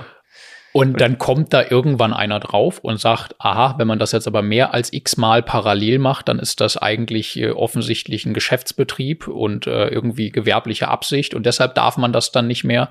Äh, oder es wird halt einfach äh, Zweckentfremdungsverbot wird ausgeweitet auf solche Dinge oder was auch immer. Also es gibt tausend Modelle. Und jetzt stelle ich mir nur mal vor, ich mache das. Ich kaufe eigentlich etwas, das dreieinhalb Prozent Marktrendite hat, was Überhaupt, ja. in München, was schon gar nicht so easy ist. Mhm. Finanziere das zu 100 Prozent, dafür brauche ich aber 5 Prozent Mietrendite eigentlich, um die Rate an die Bank und die laufenden Kosten und sowas zu bezahlen. Klappt ja, ich kriege ja 8 Prozent, super duper, ich habe einen ganz tollen Cashflow und jetzt Dann habe ich mein Grundeinkommen. dann habe ich mein Grundeinkommen und dann wird das gekippt. Und jetzt habe ich nicht nur kein Grundeinkommen, sondern jetzt habe ich auf einmal Raten an die Bank zu bezahlen und Kosten zu tragen, die nicht mal mehr gedeckt werden und äh, stehe ziemlich, ziemlich im Regen auf einmal mit diesem Grundeinkommen. Also das ist einfach ist, ist nicht nur nicht nur, dass das at, at risk ist, sondern es kann richtig in die Grütze gehen, so ein Modell. Deshalb sagen wir immer, jede Art von Sondervermietungsmodell darf immer nur ein Bonbon obendrauf sein, aber ist niemals das, was man quasi ernsthaft kalkulieren sollte, um Kosten zu decken, die Rate an die Bank zu bezahlen oder den Lebensunterhalt zu bestreiten. Das ist einfach nicht seriös. Genau, also kann ich mir, also für unser Projekt Grundeinkommen kann, kann es einfach ja überhaupt nicht funktionieren. Wir könnten ja, wenn wir dann wirklich mal sagen, jetzt wollen wir mal wirklich nicht arbeiten irgendwie und wären darauf angewiesen und verlassen uns, da könnte ich ja nicht schlafen, dass das, dass das jetzt alles hält. Dass man sowas äh, ausprobieren kann, wenn man das Geld irgendwie als Bonbon, wie du sagst, nicht wirklich braucht oder on top bekommt oder so, ähm, natürlich äh, äh, klar, gerne. So, und das, wie kam ich drauf? Essen, die Häuser beim Kauf 7% Mietrendite Marktmiete 8%. In Essen, das ist eben ein nicht angespannter Wohnungsmarkt, aber einer, wo ich mir keine Sorgen mache und du dir auch nicht, ähm, äh, dass man da in 20, 30 Jahren noch gut vermieten kann. Und deshalb, weil das natürlich auch ein guter Einkauf war durch Basti, ähm, wir äh, beim Markt ganz normal 8% kriegen. Jetzt gibt's da tatsächlich ein Bonbon obendrauf, nämlich wir glauben, dass wir die auf 9% kriegen, weil die Sätze für Mieter vom Amt, die da hauptsächlich drin sind, was andere Nachteile hat, ähm, aber die Sätze vom Amt uns tatsächlich auf 9% bringen würden, wenn wir das schaffen, dort die Mieten zu erhöhen. Und da sind wir jetzt aber ziemlich auf den Boden der Tatsachen zurückgeholt worden gerade, ne? Ja, weil einfach rechtlich erstmal dieselben Rahmenbedingungen gelten wie für jeden Mietvertrag. Also einfach Kappungsgrenze und äh, du kannst halt nicht einfach hingehen und sagen, jetzt, warte mal, das ist ja unter dem Satz vom Amt und jetzt hätten wir aber gerne quasi den amtlichen Höchstsatz. Können Sie den bitte ab sofort überweisen, sondern es ist ganz normal. Muss halt ein Mieterhöhungsverlangen oder Begehren machen, dem muss zugestimmt werden und auf der Basis äh, muss dann irgendwann quasi das Amt diese Miete bezahlen. So, und das ist halt super diffizil. Also klar hast du da einen ganz normalen mündigen Vertragspartner. Also der Mieter ist ja auch nicht das Amt, sondern der Mieter ist der Mieter. Aber dieses Zusammenspiel ist halt äh, nicht easy. Und jetzt in Essen zum Beispiel hat das Amt äh, die offensichtlich neue Verfahrensanweisung, wenn irgendwie so etwas auf dem Tisch landet, was danach aussieht, als ob das eine überhöhte Miete sein könnte, die da gefordert wird, dann wird instant die Auflage demjenigen, dem Mieter gegeben, dass er jetzt den Mieterschutzbund einzuschalten hat. Quasi als Auflage, damit er weiter Geld bekommt, so sinngemäß so. Und also klar, das, in dem Moment, wo du dann mit dem Anwalt vom Mieterschutzbund zu tun hast, funktioniert genau noch eine Sache, nämlich ein rechtlich wasserdichtes, einwandfreies Mieterhöhungsverlangen und dem es auf gut Deutsch scheißegal, ob du da irgendwas mal kalkuliert hast und ob das in irgendwelchen Amtshöchstsätzen und so weiter ist. Und er guckt sich an, was ist die ortsübliche Vergleichsmiete, wie viel Prozent ist die Mieterhöhung, hast du das rechtlich sauber belegt, bla bla bla bla bla. Ein ziemlich holziger Weg heißt nicht, dass das Modell dann nicht funktioniert, weil bei einer Neuvermietung, gerade in einem Markt wie Essen, wo es keine Mietpreisbremse und so weiter gibt, kannst du ja dann, kannst du das ja dann entsprechend neu vermieten. Aber somit, wir machen mal eben schnell, äh, ja, ist halt nicht. Die Leute, denke ich mal, kennen den Deal grundsätzlich äh, schon, weil wir da viel auch drüber gesprochen haben. Jetzt haben wir gerade gesagt, wo, wo das steht? Ich möchte noch dazu sagen, es geht nicht darum, dass man per se, nur weil Geld irgendwie vom Staat kommt, beliebig viel nimmt und so weiter und so fort. Also das, das, das möchte ich nicht suggerieren, sondern teilweise wohnen da auch einfach quasi, also jetzt speziell in diesen Häusern wohnen da mehr Leute in diesen Wohnungen, als eigentlich vorgesehen ist, vertraglich, äh, im, im Mietvertrag, ja, was logischerweise auch einen Effekt auf Abnutzung und so weiter hat. So. Also es geht nicht darum, immer einfach nur zu nehmen, was man kriegen kann, auch nicht vom Amt, aber 100 Prozent, ja. klar, ja. Jetzt stehen die Häuser, ich mache kurz die Zahlen, die Häuser äh, stehen im Moment bei 42.000 Euro Mieteinnahmen, bei 600.000 Euro Kaufpreis. Das äh, davon glauben wir im Moment ganz grob wieder rechnerisch haben wir dann irgendwie 15.000 Euro, 15 bis 16.000 Euro jährlichen Cashflow, die von dieser Miete übrig bleiben von den 42.000 Euro, weil eben wieder viereinhalb bis fünf Prozent grob weggehen für Bankrate. Mittlerweile ist die Bankrate niedriger, die ist nur noch drei Prozent, weil die Zinsen gefallen sind seit äh, Level 1. Ja. Wir zahlen nur noch ein Prozent Zinsen ähm, äh, irgendwie im Schnitt und zwei Prozent Tilgung. Ähm, Wie viel Cashflow hast du gerade gesagt? Äh, 15.000 bis 16.000. Also ist. Ist, ja, genau. genau. Und wir glauben, dass wir da auf 26 kommen. Ne? Ähm, so, das sind zwei Häuser, dann kommt ein drittes Haus. Also die haben jeweils fünf Einheiten jeweils fünf Einheiten. Dann kommt jetzt ein Haus in Wuppertal mit elf Einheiten dazu. Gerade vorgestellt in einem Video. Haben wir gerade in einem Video vorgestellt. Da haben wir grundsätzlich äh, auch schon für 49.000 Euro Mieteinnahmen. Jetzt 20.000 Euro Cashflow werden wahrscheinlich 23.000 Euro, nachdem man ein bisschen was gemacht hat. Dann haben wir noch eine Wohnung in Bochum und äh, eine kleine und in Essen jetzt noch ein Sechs-Parteien-Haus. Mhm. Das Hippie-Haus. Ja, das Hippie-Haus. Weil es so aussieht. Ja, also ein bisschen bunt. Ja, genau. Aber ist auf jeden Fall nett, ein super. Nett gemeint. ja, also genau, nett gemeint, super geiler Deal. 7,6 bei Ist äh, Rendite. Also hat 360.000 Euro gekostet, deutlich unter 1.000 Euro den Quadratmeter. Haben wir richtig gut eingekauft. Ähm, und wird. Findet sich bestimmt wieder jemand, der es scheiße findet, den Deal. Sicher, ja, klar. Also ist auch wirklich, das sagte ich zu Beginn. Also wir sitzen hier nicht und sagen, ey, wir haben jetzt, äh, wir machen seit 20 Jahren die besten Immobiliendeals und jetzt äh, überhaupt. Aber also ich glaube, wir haben hier äh, solide unter Markt gekauft. Das kann man auch äh, datentechnisch ermitteln. Wir haben hier auf gar keinen Fall irgendwo drauf gezahlt, genau. sondern wir haben solide unter Markt gekauft. Den Deal finde ich ganz speziell relativ gut. Ja. Ähm, und wir haben einen signifikant ordentlichen Cashflow bei einer normalen Vermietung in einem nicht angespannten Wohnungsmarkt, wo wir glauben, dass man 20 bis 30 Jahre noch vermieten kann. Das reicht mir auch. Ich, also ich muss nicht der Geilste sein, ich möchte nur, dass unser Projekt Grundeinkommen läuft. In der Theorie zu wissen, wie man irgendwann mal eine Immobilie kauft, die noch ein Prozent mehr Rendite hat, ist einfach nicht so cool, ja. wie wirklich zu kaufen. Genau. es bringt einen genau. nicht näher an das Ziel heran. Also ist äh, auch wieder, ähm, äh, nicht auch wieder ist hier sind, sind, sind 11.000 Euro Cashflow. Ähm, bei dem Haus in Essen jetzt. Bei dem Haus jetzt in Essen. Was ganz, was ganz, ganz nice ist für ein so ein Haus, ja. Ja, genau. So, bei Soll wären das dann über 16.700 Euro äh, Cashflow, wo wir das jetzt gerade quasi hinentwickeln. Jetzt haben wir diese Sachen alle gekauft von Ende äh, 2019 bis jetzt gerade. Du bist ja noch nicht fertig eigentlich auch mit der Liste. Äh, ja, genau, jetzt kommt gleich die zweite äh, Partnerschaft noch, ne? Ja. Äh, genau. Wobei äh, seit, ich, die Liste ist eigentlich auch nicht vollständig, weil ich ja tatsächlich gerade beim Notar war für eine Nachgenehmigung und da eine weitere Wohnung noch draufsteht. Ja, und, und ich meine, du hast ja ganz bewusst keine Sachen hingeschrieben, die noch nicht fertig beurkundet sind, aber es gibt ja weitere Objekte, die mitten in dem Prozess sind. Also zum Beispiel jetzt mit dem Basti auch noch wieder Buden weitere. Ne? Genau, genau. Also das sind jetzt schon weitere im Ankauf gerade so. Und das ist, äh, also finde ich ganz erstaunlich. Wir ähm, äh, machen gleich die Cashflow-Zahl dann in Summe, wenn wir die zweite Partnerschaft noch kurz erklärt haben, ähm, finde ich erstaunlich. Das wirklich lange jetzt angearbeitet eigentlich, dass das mit den Partnerschaften auch funktioniert, richtig für die Bank aufgestellt und so. Und vom Gefühl her sind wir jetzt gerade auf die eingebogen auf die Kurve. Die war sehr, sehr flach. Und jetzt fängt die Kurve an, Bestandsaufbau plötzlich steil zu werden. Und in den letzten Wochen, Monaten, ganz speziell auch Wochen, ähm, regnet es jetzt die Einheiten rein. Wir sind äh, fast täglich dabei, irgendwelche Immobilien zu prüfen, eben mit diesen, äh, in diesen einzelnen Partnerschaften. Und ähm, das ja, fühlt sich richtig gut an. Jetzt scheppert's. Und fühlt sich immer noch an wie, wir fahren uns gerade warm, ne? Also gefühlt sind wir so in der Aufwärmrunde. Das ist das Geile am Systeme bauen. Ne? Ja. Das ist also, das ist halt äh, genau die natürlich muss, muss man sagen. Der Basti ist halt einfach natürlich ein Akquise äh, äh Profi der das ja über Jahre sich aufgebaut hat, wovon wir dann jetzt hier im Deal zuliefern, total profitieren.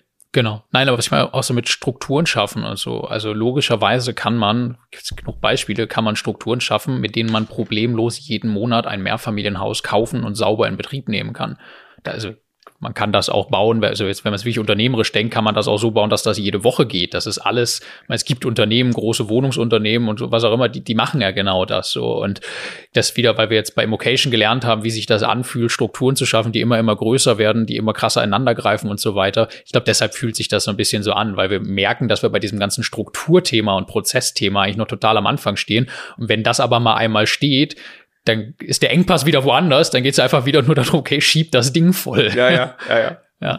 Eine Anekdote muss ich jetzt an der Stelle erzählen. Ähm, die Rakete hat sich ja absolut zum Symbol erstmal entwickelt, auch bei Immocation im Team intern.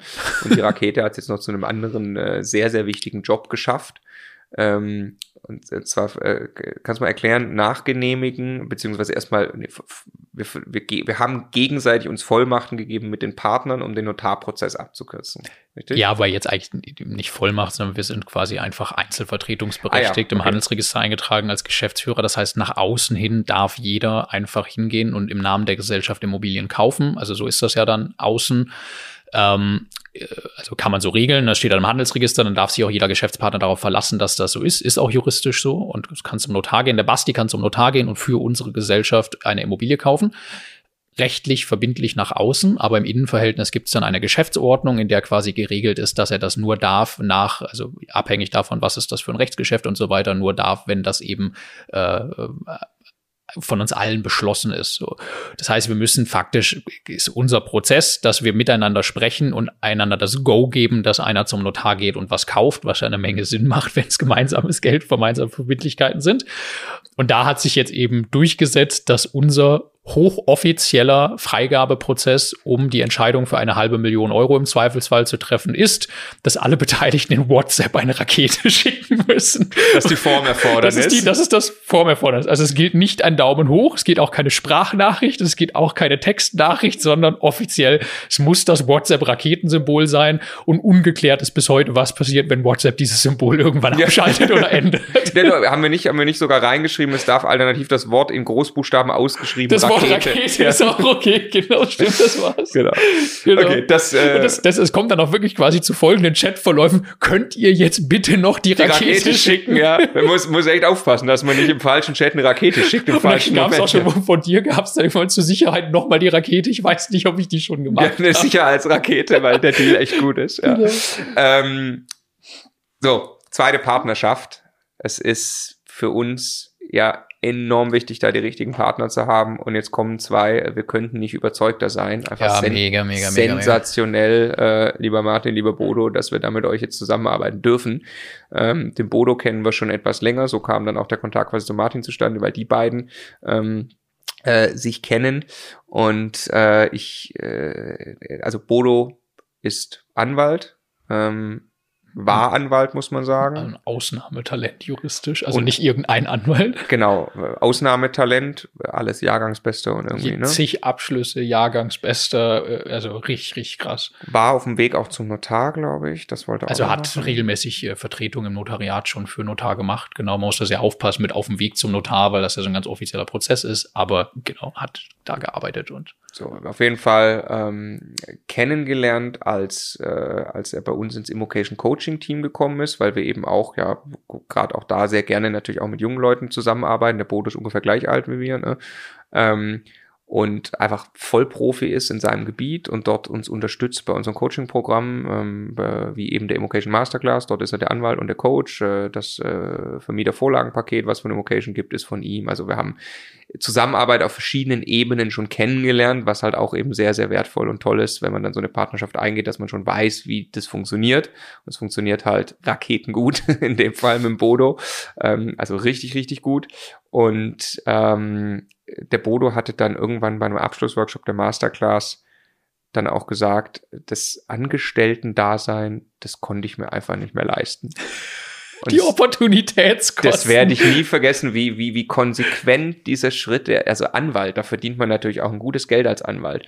Dann sagt er, nee, aber ich muss jetzt Vollgas geben als Immobilieninvestor. Und das hält mich auf, wenn ich da immer ähm, äh, äh hat dann äh, äh, also wirklich gekündigt und hat ähm, also es gab glaube ich auch eine Situation, in der dann das ist ganz witzig, hat das länger wohl sich mit sich rumgetragen auch. Und dann gab es eine Situation, die wir jetzt glaube ich nicht allzu sehr ausführen wollen, aber es gab dann eine Situation, die ihn eigentlich dann hat er emotional herausgefordert hat und dann hat er die Kündigungsentscheidung eigentlich als Impuls getroffen. Im Affekt. Im, Aff im Affekt, ich habe genau. irgendwann eine Nachricht von ihm gehabt oder glaube ich einen Anruf oder so, wo er mir erklärt, ich habe jetzt dann einfach gekündigt. Genau. Und also er hat natürlich zum Beispiel auch als Invocation Coach da natürlich Einnahmen und so, aber jetzt erstmal den den den den den äh, festen Angestelltenjob als Anwalt gekündigt, um einfach die Zeit zu haben, als Immobilieninvestor Vollgas durchzuführen. Das finde ich so eine geile Wette, ja. das so zu tun. Ähm, äh, richtig, richtig geil. Und dann gibt's eben den, den Martin und die haben sich kennengelernt, weil der Bodo den Martin mal angeschrieben hat äh, zu einer Wohnung. Der Martin ist eben Immobilienmakler, gleich alt und ist aber auch schon nur Immobilienmakler geworden, eigentlich als ein Vehikel, weil er weiß, er will sich auch mal einen großen Immobilienbestand aufbauen.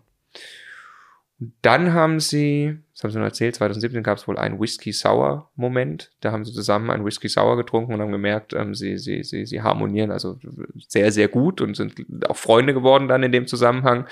Ähm, und der Martin hat dann auch immer die Deals zu Bodos Notariat gebracht und so. Also ich erzähle das deshalb, ähm, wir werden die beiden ausführlichst hier im Podcast haben. Natürlich erzähle das deshalb nur. Bei den beiden ist halt auch eine richtig feste Verbindung entstanden. Ja, also die haben auch einen Weg hinter sich, wieder auch auf verschiedensten Ebenen zusammengearbeitet. Ähm, und und, und so ist dann natürlich dann über uns vier gesehen irgendwo ein in sich verstricktes Vertrauensverhältnis entstanden. Die beiden auf jeden Fall haben, also nach der Kündigung von Bodo, zeitgleich dann beschlossen, sie machen jetzt richtig Trubel, auch im Bereich Fix and Flip. Ähm, die haben sich einen extrem steilen Plan vorgenommen. Da hatte ich dann das erste Gespräch mit Bodo, ähm, einer Hotelbar, und habe eben auch da anklingen lassen, was wir jetzt vorhaben. Und er hat mir mit, mit leuchtenden Augen erzählt, wie sie Brandenburg jetzt auseinandernehmen. Ja, also sie, sie gehen jetzt richtig äh, systematisch vor, sie machen da Akquise auf der Straße und sie, sie äh, ownen jetzt bald den Standort Brandenburg und machen dort Akquise und dann können sie eine richtige Fix-and-Flip-Maschine aufbauen. So hatte ich es verstanden auch und ich war sehr, sehr stark im Kopf auf, okay, die wollen jetzt Fix and Flip machen. Und eigentlich, um richtig EK aufzubauen, für natürlich dann das Ziel, was alle irgendwann haben, ähm, dann sich den Bestand aufzubauen. Und dann gab es noch irgendwie eine Taxifahrt, wo äh, hin und her ähm, ähm, äh, noch, noch miteinander geredet und gesagt, ja gut, wenn wir uns zusammentun, können wir möglicherweise schneller das Ziel erreichen und, und da gemeinsam Bestand aufbauen. Ich hatte aber eher das Gefühl, mittlerweile weiß ich, es war gar nicht so von den beiden, ich hatte aber eher das Gefühl, ähm, äh, dass das nicht zustande kommt, weil die jetzt einen ganz klaren Fokus haben, Wohnungen in Brandenburg kaufen und verkaufen und Fix und Flip machen. Und dann haben wir sie getroffen, zusammen dann, also zu viert, im Hotel in München. Und dann haben die beiden plötzlich etwas gemacht, mit dem wir beide nicht gerechnet haben die haben richtig gepitcht. Die haben die haben die haben komplett Pitch vor, die haben, die haben uns weggepitcht. Also die haben ein Pitch-Deck vorbereitet, wie man das für Investoren quasi tut. Ähm, äh, und haben beide Cashflow-Cappies, glaube ich, getragen. Und haben uns auf mehreren Seiten PowerPoint vorgestellt, warum wir gemeinsam Buy and Hold äh, Bestand und investieren sollten. Das war so ein geiler Moment, weil wir da auch so reingerutscht sind und nach und nach kapiert haben, was, was jetzt passiert. Also, dass die jetzt ernsthaft mit allem, was sie da irgendwie in die Waagschale werfen können, uns überzeugen wollen, dass wir, dass wir das zusammen machen und wirklich sich in unsere Rolle reinversetzt haben. Was bringt das für uns und so? Und es war geil. Es hat sich so richtig angefühlt, weil du merkst ja daran, wie Leute das mal mit welcher Professionalität, Seriosität, Perspektive die beiden da rangegangen sind. Und das erleben wir jetzt ja jeden Tag in der Zusammenarbeit. Du konntest spüren, wie ernst sie das meinen und was sie da tun wollen und dass sie das tun werden. Und das ist perfekt. Wir standen beide vor dem Hotel danach, außer Frage, sind genau die richtigen Partner und die werden es 100% erfolgreich du, umsetzen. Du hast sowas Geiles, du hast gesagt, ganz ehrlich, ich weiß nicht, ob das klappt, ob die beiden das hinkriegen, aber ich bin mir sicher, wenn wir beide das jetzt versuchen würden, wir würden das quasi genauso machen, wir würden dieselben Dinge auf dieselbe Art und Weise, also bisschen anders, aber wir würden es wahrscheinlich genauso machen.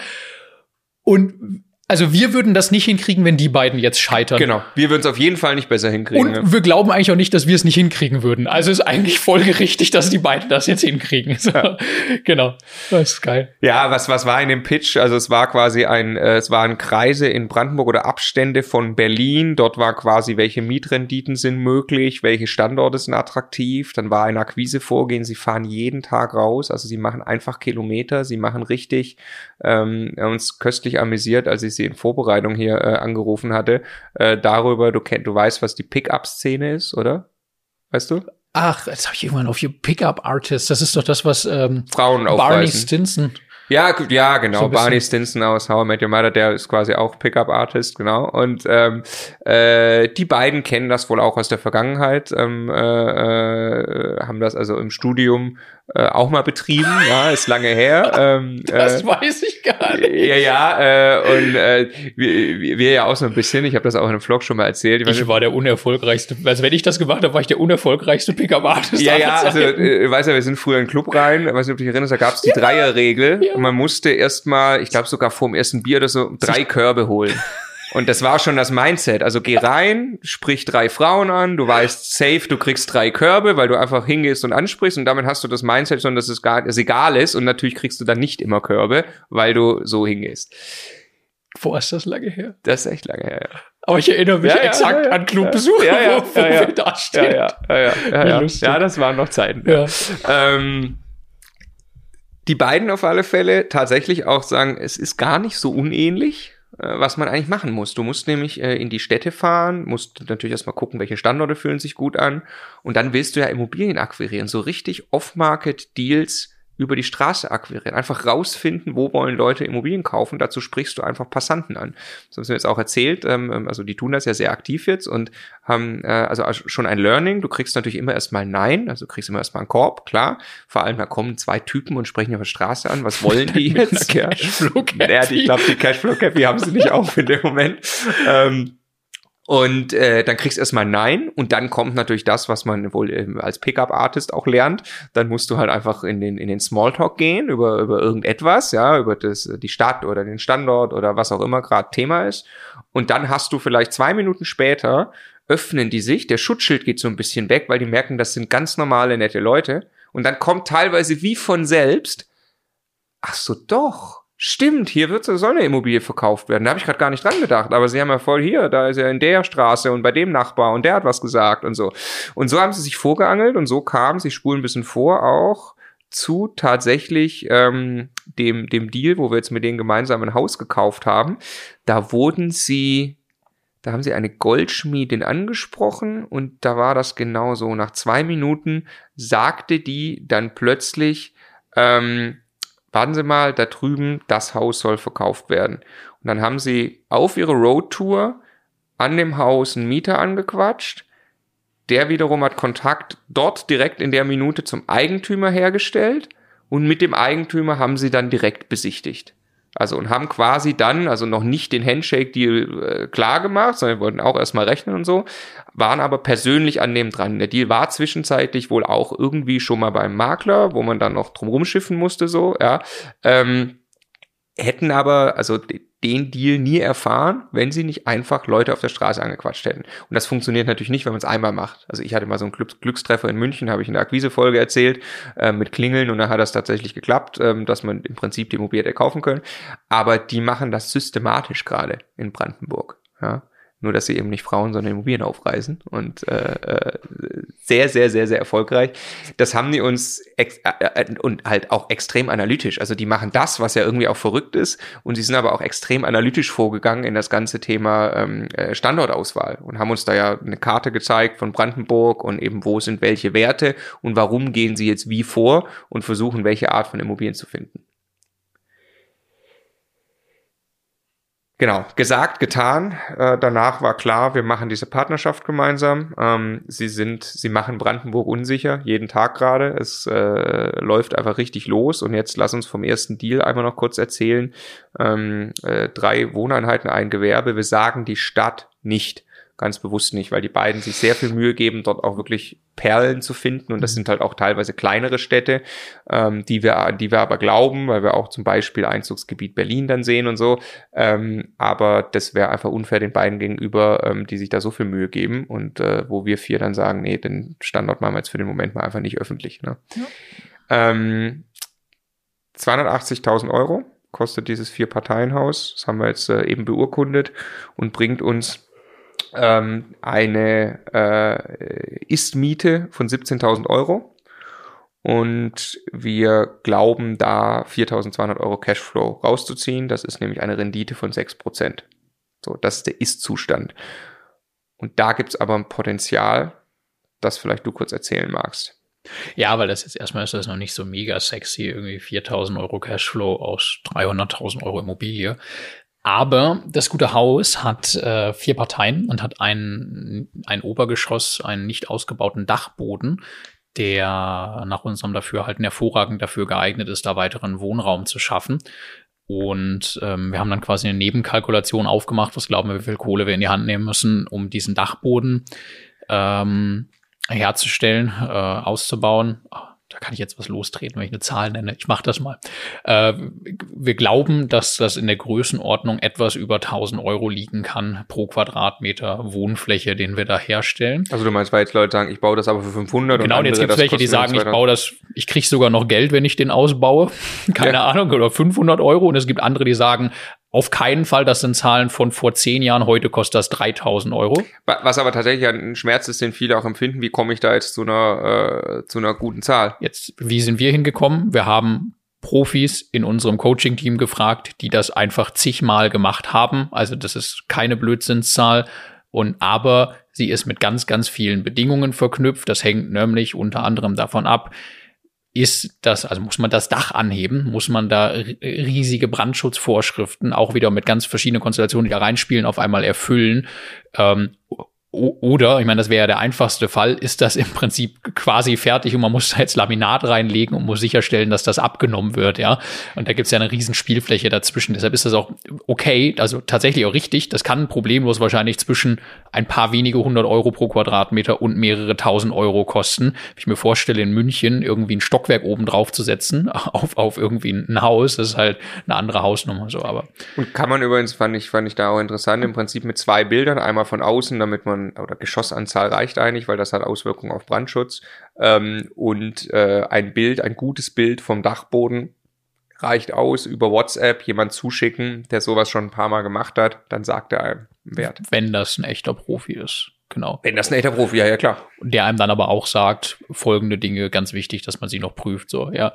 Ähm, Genau, und äh, das ist dann ja eine eigene Nebenrechnung. Das ist dann ja quasi Neubau. Also wenn man das jetzt herstellt, ist das ja von innen dann Neubau, auch mit entsprechendem Erstbezug Standard, quasi, Erstbezug ja. und so weiter, wo man natürlich ein bisschen höhere Miete als für Bestand bekommt. Gleichzeitig muss man dafür zusätzliche Kohle investieren. Das ist eigentlich ein eigenes Investment, das man rechnen muss. Und das geht dann ja in einer Mischkalkulation mit einer eigenen Rendite ein und führt eben dazu, wenn wir das Dachgeschoss ausgebaut und vermietet haben, dass wir dann unterm Strich fürs ganze Objekt von sieben Prozent auf äh, über acht nee, Quatsch, von sechs Prozent auf über sieben Prozent kommen.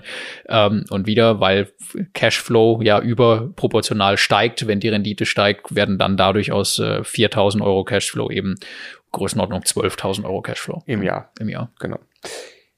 So, ähm, das war das erste Objekt mit Bodo und Martin. Jetzt gibt es noch ein zweites Objekt, das ist eine Wohnung. Wohnung ähm, die, äh, wo, wo im Prinzip die beiden sich sehr gut durchgesetzt haben. Die war am Markt, die war offensichtlich gut am Markt, die wurde auch gleich bei uns da im Coaching-Team diskutiert und so. Ähm, und äh, die beiden haben sich da durchgesetzt, die haben wir bekommen, mit der sind wir sehr happy. Die ist auch eben äh, an einem Standort, den wir sehr gut halten, nahe Berlin und äh, bringt uns dann auch nochmal wahrscheinlich entwickelt 2700 Euro Cashflow. Jetzt ziehe ich mal darunter einen Strich, ähm, gucken mal, wie wohl wir uns damit fühlen und gibt dann nochmal, ähm, dann sollten wir noch einen kleinen kurzen Ausblick geben. Ähm, wir sind gerade dabei, den, den Rekord für die Podcast-Folge zu knacken in Sachen Zeit. Ähm, wir hoffen, das ist äh, in Ordnung für die Zuhörer. Man hört man es halt portionsweise an, aber die Entscheidung haben die Leute beim Draufklicken ja schon getroffen. ja, es ist uns einfach, das ist uns einfach ein Anliegen. Wir wollen es einfach mal einmal, einmal wirklich transparent machen, wo wir gerade in Sachen Immobilien stehen. Und das sind, glaube ich, die Geschichten, die wir dazu erzählen, ähm, äh, wie wir da hingekommen sind, sind, sind, sind einfach die, die dazugehören. Insofern hoffen wir, das ist, äh, ist spannend. Jetzt kommt also unterm Strich, was steht hier? Hier steht, wir haben entwickelt, wenn die da hinkommen, die ganzen Immobilien, die wir gerade vorgelesen haben, dann haben wir einen Cashflow, einen freien jährlichen Cashflow von 83.000 Euro. Plus den aus den sechs Wohnungen, oder? Plus, ja, ja, nur Level 2 jetzt. Das ist jetzt nur das plus im Prinzip die 12.000 Euro äh, jährlichen freien Cashflow, die wir aus den Wohnungen haben, die wir 2015 bis 17 gekauft haben. So, jetzt reden wir aber mal nur über die Co-Investoren, nur über das Level 2. Das sind 83.000 Euro freier Cashflow. Das sind übrigens ziemlich genau zwei Millionen Immobilienbestand, also für zwei Millionen Immobilien gekauft. Ähm, und jetzt ist die Frage, wo stehen wir da mit unseren Zielen? Und witzig war, als wir da drauf geguckt haben auf die Liste vor ein paar Tagen, ich hatte die Liste gemacht, da haben wir beide drauf geguckt und waren im ersten Moment so ein bisschen ernüchtert. Jetzt muss man ja 83.000 Euro Cashflow durch die Anzahl Personen mal grob teilen, je nachdem, wie das Modell da genau aufgesetzt ist. So. Weil Co-Investment, das ist ja nicht der auf uns entfallende Anteil, sondern der Weil Co-Investment, genau, wenn man das also mal jetzt wirklich durch vier teilt, ja, weil man sich den Cashflow teilt im Co-Investment, ähm, dann sind das äh, pro Person irgendwo 20.000 Euro zusätzliches freies Jahresgehalt. Da waren wir erstmal ein bisschen ernüchtert, ne, so, also ist noch nicht so viel. Das muss man aber nochmal andersrum sehen. Ähm, wenn das jetzt eine Person gemacht hätte, und das kann man ja tun, jetzt vielleicht nicht in drei Monaten, ähm, äh, sondern vielleicht im Zeitraum von einem Jahr oder auch von vier Jahren, ja, ähm, äh, egal, ja, aber wenn man die Zeit investiert über einen gestreckteren Zeitraum, dann hätte sich jetzt eine Person mit diesen Deals 83.000 Euro jährlichen Cashflow erarbeitet, freien jährlichen Cashflow, das ist halt mal ein ordentliches, solides Angestelltengehalt und die finanzielle Freiheit. So, das, also das finde ich schon echt bemerkenswert. Und das hat natürlich jetzt mit einem System, das weiter skalieren muss, aber das hat jetzt tatsächlich auch äh, in ein paar Monaten da schon funktioniert. Jetzt brauchen wir das fünfmal, ja, können wir rechnen. Wir wollen pro Person soll da an 100.000 Euro mindestens stehen. Für dich gerne und für auch mich. Mehr, ja. ja gerne ja. auch mehr. Ja. Äh, und lass mal 100.000 nehmen gerade. Mhm. Ähm, und jetzt lass uns mal sagen, da sind im Schnitt zwei andere Leute mit drin, so jetzt verwurscheln wir das mal. Also im Schnitt sind es dann irgendwie mhm. eineinhalb, aber wir wollen doch eigentlich lieber ein bisschen mehr. Vier teilen, ja. Also brauchen wir eigentlich, da wo jetzt ein 83.000 steht, brauchen wir eine 400.000. Also müssen wir das fünfmal machen fünfmal. Im Moment sind das 33 Einheiten. Fünfmal sind also 150. 150 Einheiten, die dahinter stehen. Also Einheiten ist ja immer eine blöde Einheit, weil die beliebig 30 Quadratmeter in Essen ist eine Klar. Einheit und 100 Quadratmeter in München, aber ja.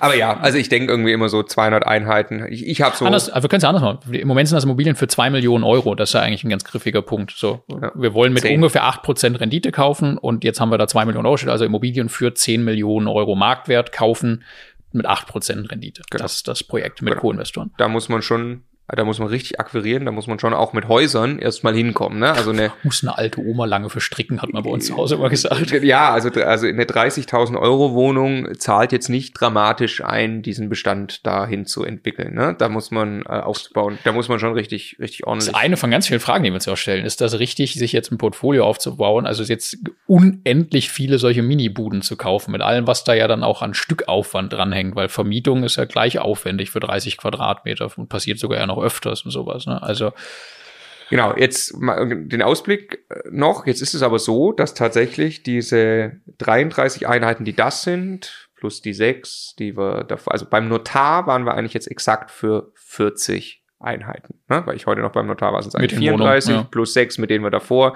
äh, notarmäßig äh, 40 Einheiten. Ähm, allerdings sind wir noch dran gerade. Das ist die, die dritte Partnerschaft auch. Also auch da sind schon jetzt noch mehr Immobilien in der Pipeline. Bei so, denen hier. Genau. Bei den beiden, sagen wir kurz, bei den beiden Partnerschaften, da sind wir jetzt wahrscheinlich, wenn wir dann beim Notar waren, bei allen bei 50, 55. 50. 50. Also kommen noch mal 10 drauf, die jetzt schon im Ankauf sind. Ne? Ja, ja. Ähm, äh, genau. Und dann haben wir ein Objekt in Aussicht, das ist mit dem dritten Partner. Das ist ein 24 Einheitenhaus Das ist ein ziemlicher Traum für uns, wie das quasi strukturiert ist. Das ist einfach gran grandios. Geil, richtige Wir, Größe mit Potenzial, das ist einfach der Hammer. Ja, also es ist wirklich, wirklich gut und das bringt einen natürlich signifikant voran bei so einem Ziel. Ähm, wir sagen auch da die Stadt jetzt noch nicht. Ähm, äh, weil der Deal noch nicht beurkundet ist. Weil der Deal nicht, nicht beurkundet ist. ist. Genau, sondern weil der Deal in dem Fall nicht beurkundet ist. Den Partner, den können wir schon mal sagen, das ist der Tobi. Ähm, der Tobi hat eine Firma, die heißt Immovisory. Ich kenne den Tobi jetzt schon von ein paar Treffen. Wir haben uns wirklich ein paar Mal getroffen, auch ähm, verschiedenste Schnittpunkte schon gehabt und fangen da jetzt gerade eine Zusammenarbeit an, die sich richtig, richtig, richtig gut anfühlt. Ähm, Gestern war er beim Notar, um unsere gemeinsame Gesellschaft zu beurkunden. Gestern haben wir die Gesellschaft beurkundet. Wir sind ziemlich sicher, dass wir diesen guten Deal kriegen. Ja, sind wir gleich bei 95 Prozent. Und äh, dann sind wir sehr happy, dass da das nächste losgeht. Der Tobi selbst ist jemand, äh, auch da wieder synchrone Ziele. Der hat sich äh, vor ein paar Jahren selbstständig gemacht, macht auch Bauvieh, also vermittelt Finanzierung, macht aber auch ähm, sucht Wohnungen im Auftrag quasi oder Immobilien, nicht Wohnungen, sucht Immobilien im Auftrag ähm, das macht Immovisory, also die helfen mir, wenn ich sage, ich möchte als, als äh, privater Immobilieninvestor was kaufen, aber will das selbst nicht akquirieren, dann tut er das für einen und nimmt dafür eine Gebühr, quasi kommt nochmal on top zu, zur Maklerprovision, ist aber ein super geiler Service. So, es ist, glaube ich, aber eher so, dass dem Tobi nicht, äh, nicht, nicht die Kunden ausgehen, sondern da auch eher Objekte der Engpass sind, aber es ist, können wir vorstellen, ganz gut entwickelt. Ähm, aber er hat durch uns sicherlich die Möglichkeit, nochmal in ganz anderen Dimensionen äh, zu, zu skalieren, weil wir Bonität eben einbringen können. Wir haben dann natürlich wieder auch äh, das, das Backoffice-Prozesse und ein Netzwerk, was wir ihm zur Verfügung stellen können. Für uns aber einfach genial. Er ist eben dann auch der, der, der Mann vor Ort, der ohnehin einen Akquiseapparat für sich am Laufen hat. Und äh, so sind wir da quasi jetzt zusammengekommen und wollen da auch ähm, mit einem dritten Partner ähm, einen dritten, eine dritte GmbH quasi skalieren. Dann sind wir also, wenn die 24 noch dazukommen, dann wären wir bei. Wenn das alles beurkundet ist, sind wir so ungefähr bei 75. Ungefähr bei 75, genau. Und dann, also wann sind wir fertig? Dann ist Mitte des Jahres. Dann ist Mitte des dann Jahres. Waren das, wann sind wir mit Grundeinkommen fertig? Was sagst du? Ich habe nur gerade überlegt, also dann ist Mitte des Jahres und wir haben letztes Jahr in der zweiten Jahreshälfte angefangen. Also wir haben in, im, im vierten Quartal 2019 waren wir beim Notar das erste Mal. Also hat das dann drei Quartale gedauert für 70 zusätzliche Einheiten. Schon krass. Ja. Schon krass. Ja. Schon krass. Weil das ja jetzt erst richtig schon davon ja wieder 80 Prozent jetzt in den letzten drei Monaten quasi so, ne? Also richtig, richtig krass. Ja, und dann, man, dann haben wir, dann haben wir hier ungefähr, ungefähr mal zwei wahrscheinlich. Also das eine, das 24-Parteien-Haus muss man wirklich entwickeln, aber dann ist das richtig, richtig geil. Also das alleine wird mal über 100.000 Euro, deutlich über 100.000 Euro Miete haben. Ja ne, mit entsprechendem Cashflow auch dann. Äh, genau, aber dann sind wir immer noch nicht da. Müssen wir immer noch, immer noch, dann haben wir es zweimal gemacht quasi. Gerade haben wir gesagt, das müssen wir fünfmal machen, dann haben wir es ungefähr zweimal gemacht und müssen es noch dreimal machen. Ende 21. Ende 21. Projekt Grundeinkommen was also ein abartiges Tempo ist. Ne? Deswegen brauchen wir auch solche Strukturen. Deswegen, ja. also wir haben wirklich, das ist, das ist auch überhaupt. Wir fahren das jetzt im Prinzip wie ein Unternehmen. Wir fahren einfach ein Immobilienunternehmen jetzt hoch mit allem, was dazu Ich glaube, dass wir dann auch noch ordentlich Schmerzen haben. Wir müssen in der Zeit Total. ja richtig entwickeln. Total. Wir müssen auch diese ganzen Prozesse, das ist schon dann, dann krass. Wir wollen das ja wirklich, wirklich automatisiert haben. Bedingungsloses Grundeinkommen ist dann nicht abgeschlossen. Dann, glaube ich, waren die dafür nötigen äh, Immobilien, mit denen waren wir dann beim Notar. Das heißt aber nicht, dass wir das in dem Zustand haben, äh, in dem das dann sein soll. Nehmen wir mal an, das ist jetzt so. Also wir haben Ende 21 die Einheiten. Wir haben das vielleicht jetzt schon ein bisschen automatisiert und so. Ähm, was ist Level 3? Das führt mich zurück zu was, was ich am Anfang gesagt habe, nämlich Geld versus Zeit. Also es gibt ja einen Punkt, das, der liegt sogar nach Erhebungen, die, die ja, es gibt Studien zu, liegt der ja deutlich darunter sogar eigentlich in Deutschland, ne, wo mehr Geld nicht mehr glücklich macht, sondern eigentlich mehr Zeit. Ich weiß gar nicht, ich glaube, dass das in der Größenordnung 70, 80.000 brutto oder sowas für, aber für eine Person und nicht für eine Familie. Also muss man wissen. Aber es gibt diesen Punkt. So, also machen jetzt dann 200.000 Euro oder nochmal 100 Einheiten mehr. Macht das dann glücklicher? Nein, wahrscheinlich nicht. Macht mehr Zeit und weniger Stress und sowas glücklicher? Total. Also ich möchte zum Beispiel auch irgendwann gerne mal die Welt sehen, also im wahrsten Sinne des Wortes so. Und äh, deshalb ist äh, aus meiner Sicht ein, ein möglicher nächster Schritt, dann ganz bewusst Immobilien zu kaufen, also du kannst, lass mal anders machen, du kannst für 10 Millionen Euro, kannst du auch ein Haus in München kaufen, in Triple-A-Lage mit drei, vier Prozent Rendite, also mit wirklich wenig, mit wirklich wenig Rendite, wo ich, also ich sage nicht, dass das richtig ist, aber das kann man tun, das wäre die Extremvariante, mit dem du nie wieder irgendeine Arbeit sinngemäß hast, weil da so hohe Mieten sind, das fällt überhaupt nicht ins Gewicht, ob du da jetzt irgendwie noch jemanden beauftragst, der das verwaltet und so weiter, ja, ähm, bei, bei diesen Größenordnungen. Und das ist quasi das Modell gar keine, so gut wie gar keine Arbeit. Und ich glaube, dass, dass wir uns irgendwann auf den Weg begeben werden, nicht jetzt noch mehr, noch mehr, noch mehr, noch größer und so weiter, sondern das den Zeiteinsatz optimieren. Also das Immobilienportfolio zu etwas zu machen, das wenig Zeit braucht, dass wir auch irgendwann, also du hast schon eine Tochter, die, dass man irgendwann ernsthaft auch guten Gewissens vielleicht an eine nächste Generation übergeben kann, weil also ein noch zu entwickelnder Immobilienbestand von ein paar hundert Einheiten ist halt einfach nicht lustig, wenn man sich das nicht ausgesucht hat, dafür verantwortlich zu sein. So, ja. ja keine Ahnung, vielleicht läuft das irgendwann darauf hinaus, dass es mal eine Stiftung gibt, der ein Großteil dieser Immobilien gehört und die in sich selber geschlossen, das dann alles mal, keine Ahnung, so, ja, aber. Ja. Also ich, also natürlich einig zu dem ganzen Zeitthema. Ich glaube es noch ein bisschen in einer anderen, in einer anderen Ausrichtung. Ich glaube es, dass man dieses Modell, was wir da jetzt gerade aufbauen, inklusive die Co-Investoren reingenommen, zu einem quasi automatisierten Modell bauen kann. Und das ja. erstmal keinen Vorteil bietet, in sehr, sehr viel weniger lukrativen Vermögensaufbau umzuschwenken, wo man ja viel weniger irgendwie vom, vom Hebel ausnutzt, ähm, wenn man das jetzt einfach dann da das Geld rauszieht und mhm. irgendwie da, ne? Ähm, also was tatsächlich jetzt auch an jeden Zuhörer ein Punkt ist, ist genau der Punkt, an dem wir uns gerade befinden, in unseren eigenen Diskussionen und uns reiben und immer wieder mit unterschiedlichen Meinungen aneinander gehen und, und diskutieren und so, um unseren Weg zu finden. Ich glaube, man müsste so, man müsste halt auch so brutal viel Vermögen gehoben haben, ja, bis ja. man ernsthaft so äh, Immobilien kaufen kann in München mit drei Prozent Mietrendite, dass man davon leben kann. Ähm, und im Moment fühlt sich das auch für mich einfach. Naja. Nee, nee, ich sage auch wir nicht. Wir wissen da so viel mehr drüber. Ich sag nicht, wir könnten so viel besser machen. ich sage nicht, dass das richtig ist. Ja. Genau, was ich, äh, was ich so, sofort unterschreibe, wo, wo ich mich drauf freue, ist, wenn das Ziel erreicht werden sollte. Und ich glaube, dann bauen wir das auch noch ein Stück weiter aus, als wir uns jetzt vorstellen. Ich glaube, das passiert, weil das mit den Co-Investoren ohnehin Fahrt aufnimmt und das Partner sind, die alle groß denken. Ähm, äh, das bauen wir, glaube ich, noch ein Stück weiter aus, dann aber richtig auch perfektioniert, automatisiert und so. Und worauf ich mich freue, ist auch mal mit dir Immobilienprojekte ja, ja. zu machen, für die wir uns einfach Zeit nehmen. Also wo wir einfach eine Sanierung machen und wir sind jeden Tag auf der Baustelle und äh, gucken uns an, dass wir einfach ein geiles Objekt haben. Also so. Und das kann dann tatsächlich vielleicht irgendwie in München sein, weil wir hier wohnen oder irgendwo, wo es aber nicht darum geht, ja. dass das jetzt in irgendein Cashflow-Ziel einzahlt, weil wir das zu dem Zeitpunkt dann ja nicht mehr brauchen.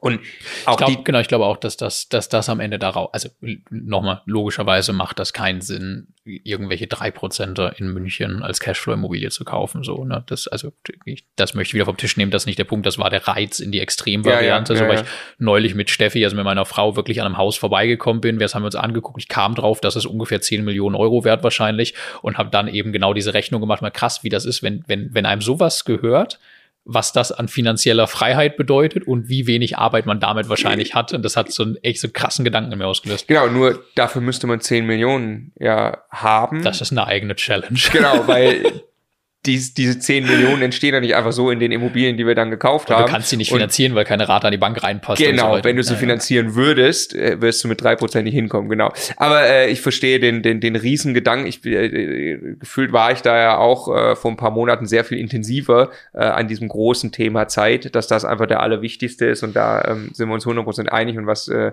äh, zum Abschluss ich sagen möchte, ich weiß, dass wir uns da, haben uns auch die Tage drüber unterhalten, 100% einig sind, wir haben null Interesse dran, die allergrößten zu werden. Wir haben null Interesse dran, oh, es müssen aber 500, es müssen 1000, es müssen 5000 Einheiten sein oder irgendetwas. Wir sagen, wir sind äh, ähm, sonst wer im, im Immobilienbereich, das interessiert uns null. Das ist keinerlei Antrieb das entspannt auch irgendwie. Ich finde auch, richtig stolz darf man sein, wenn man das Leben führt, das einen glücklich macht und es geschafft hat, Strukturen zu schaffen, die einem das ermöglichen. Ja. Das ist, das ist Ziel erreicht, ja. Mission accomplished. Genau. Und dann das Ego drei Reihen nach hinten schicken, dass es darum nicht mehr geht, dass das, also immer wieder, das, das macht nicht glücklicher, dass man dann da irgendwo mehr Nullen oder mehr Einheiten hat, sondern, glaube ich, die Zeit zu haben, das zu genießen, was man aufgebaut hat. Und das, das treibt uns, glaube ich, an und das, das wird das sein, was wir da machen. Bestmögliches thematisches Schlusswort von deiner Seite. Ich möchte ergänzen, dass die Bewerbungsphase ab heute für die Immocation Masterclass eröffnet ist. Und zwar für jeden, der auch Level 1 oder Level 2 in Angriff nehmen ist möchte. Ist in der Tat, die Masterclass ist tatsächlich, die allermeisten kommen rein, um Level 1 erstmal richtig zu exekuten. Es kommen aber auch immer mehr rein, die Level 1 hinter sich haben und äh, an einem sehr ähnlichen Punkt sind wie wir gerade und richtig, richtig heftig ihr Level 2 durchexekuten wollen. Haben wir viele begleitet, würden uns freuen ähm, über die Bewerbung zu der jetzigen Masterclass 2020 immocation.de slash Masterclass. Äh, ein paar Sachen ausfüllen für die Bewerbung, dann melden wir uns zu einem persönlichen Gespräch, in dem wir ganz ausführlich sprechen, ob es eben passt, ob wir synchrone Ziele haben, ob wir das hinkriegen, dass wir da gemeinsam in dem Programm auch wirklich die Ziele äh, äh, des Teilnehmers, des Interessenten dann wirklich äh, umsetzen können. Ich möchte einen ganz wichtigen Punkt, nicht, dass das, weil wir jetzt über sehr viele, sehr große Zahlen gesprochen haben, nicht, dass das falsch hängen bleibt. Es geht in der Masterclass nicht darum, möglichst nicht schnell um 50 Einheiten. oder 100 ja. Einheiten aufzubauen, ja. sondern für sehr viele geht es darum, das erste Mal erfolgreich eine Immobilie zu kaufen, eine erste Wohnung und das zu spüren, wie sich das anfühlt und daraus die Zuversicht zu gewinnen, vielleicht den nächsten Schritt zu gehen und vielleicht die Altersvorsorge zu erledigen und dann vielleicht eine Frührente sich aufzubauen und so weiter. Es gibt aber eben auch die Leute, die von Anfang an mit, mit viel größeren Ambitionen, einem anderen Absprungpunkt kommen. Und das Tolle ist, dass wir die Leute ja auch in Gruppen zusammenbringen, in sich wieder homogen. Quasi in Level 1 und Level 2. In Level auch, 1 und Level genau. 2, so dass, also genau, dass das eben wirklich funktioniert. Ja, genau. Die Masterclass ist nur der, das Rahmenwerk quasi. Ja. Genau.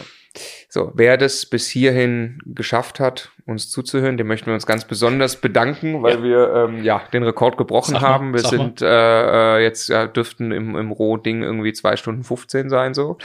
ähm, das lief Sorry. schon ein bisschen am Anfang. Ich glaube zwei Stunden 15. Also vielen Dank fürs Zuhören und äh, das war's dann aber auch von uns jetzt für ein paar Wochen in diesem Podcast äh, im Sinne von diesen Unterhaltungen und Special-Episoden. Jetzt kommt nämlich also unser Immobilienmanifest ist natürlich alles andere als fertig. Zu diesem Zeitpunkt wurde, glaube ich, gerade klar. Ähm, wir haben aber jetzt sehr, sehr, sehr vieles wiedergegeben von dem, was wir in den letzten Jahren ähm, gelernt haben und auch an Geschichten erlebt haben. Und wir verdienen uns jetzt, äh, haben uns jetzt, wie wir finden, eine, eine Podcast-Sommerpause verdient.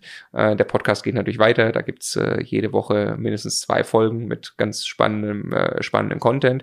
Aber eben diese Special-Episoden mit einer Unterhaltung zwischen dir und mir. Ähm, die machen jetzt ein paar Wochen Pause.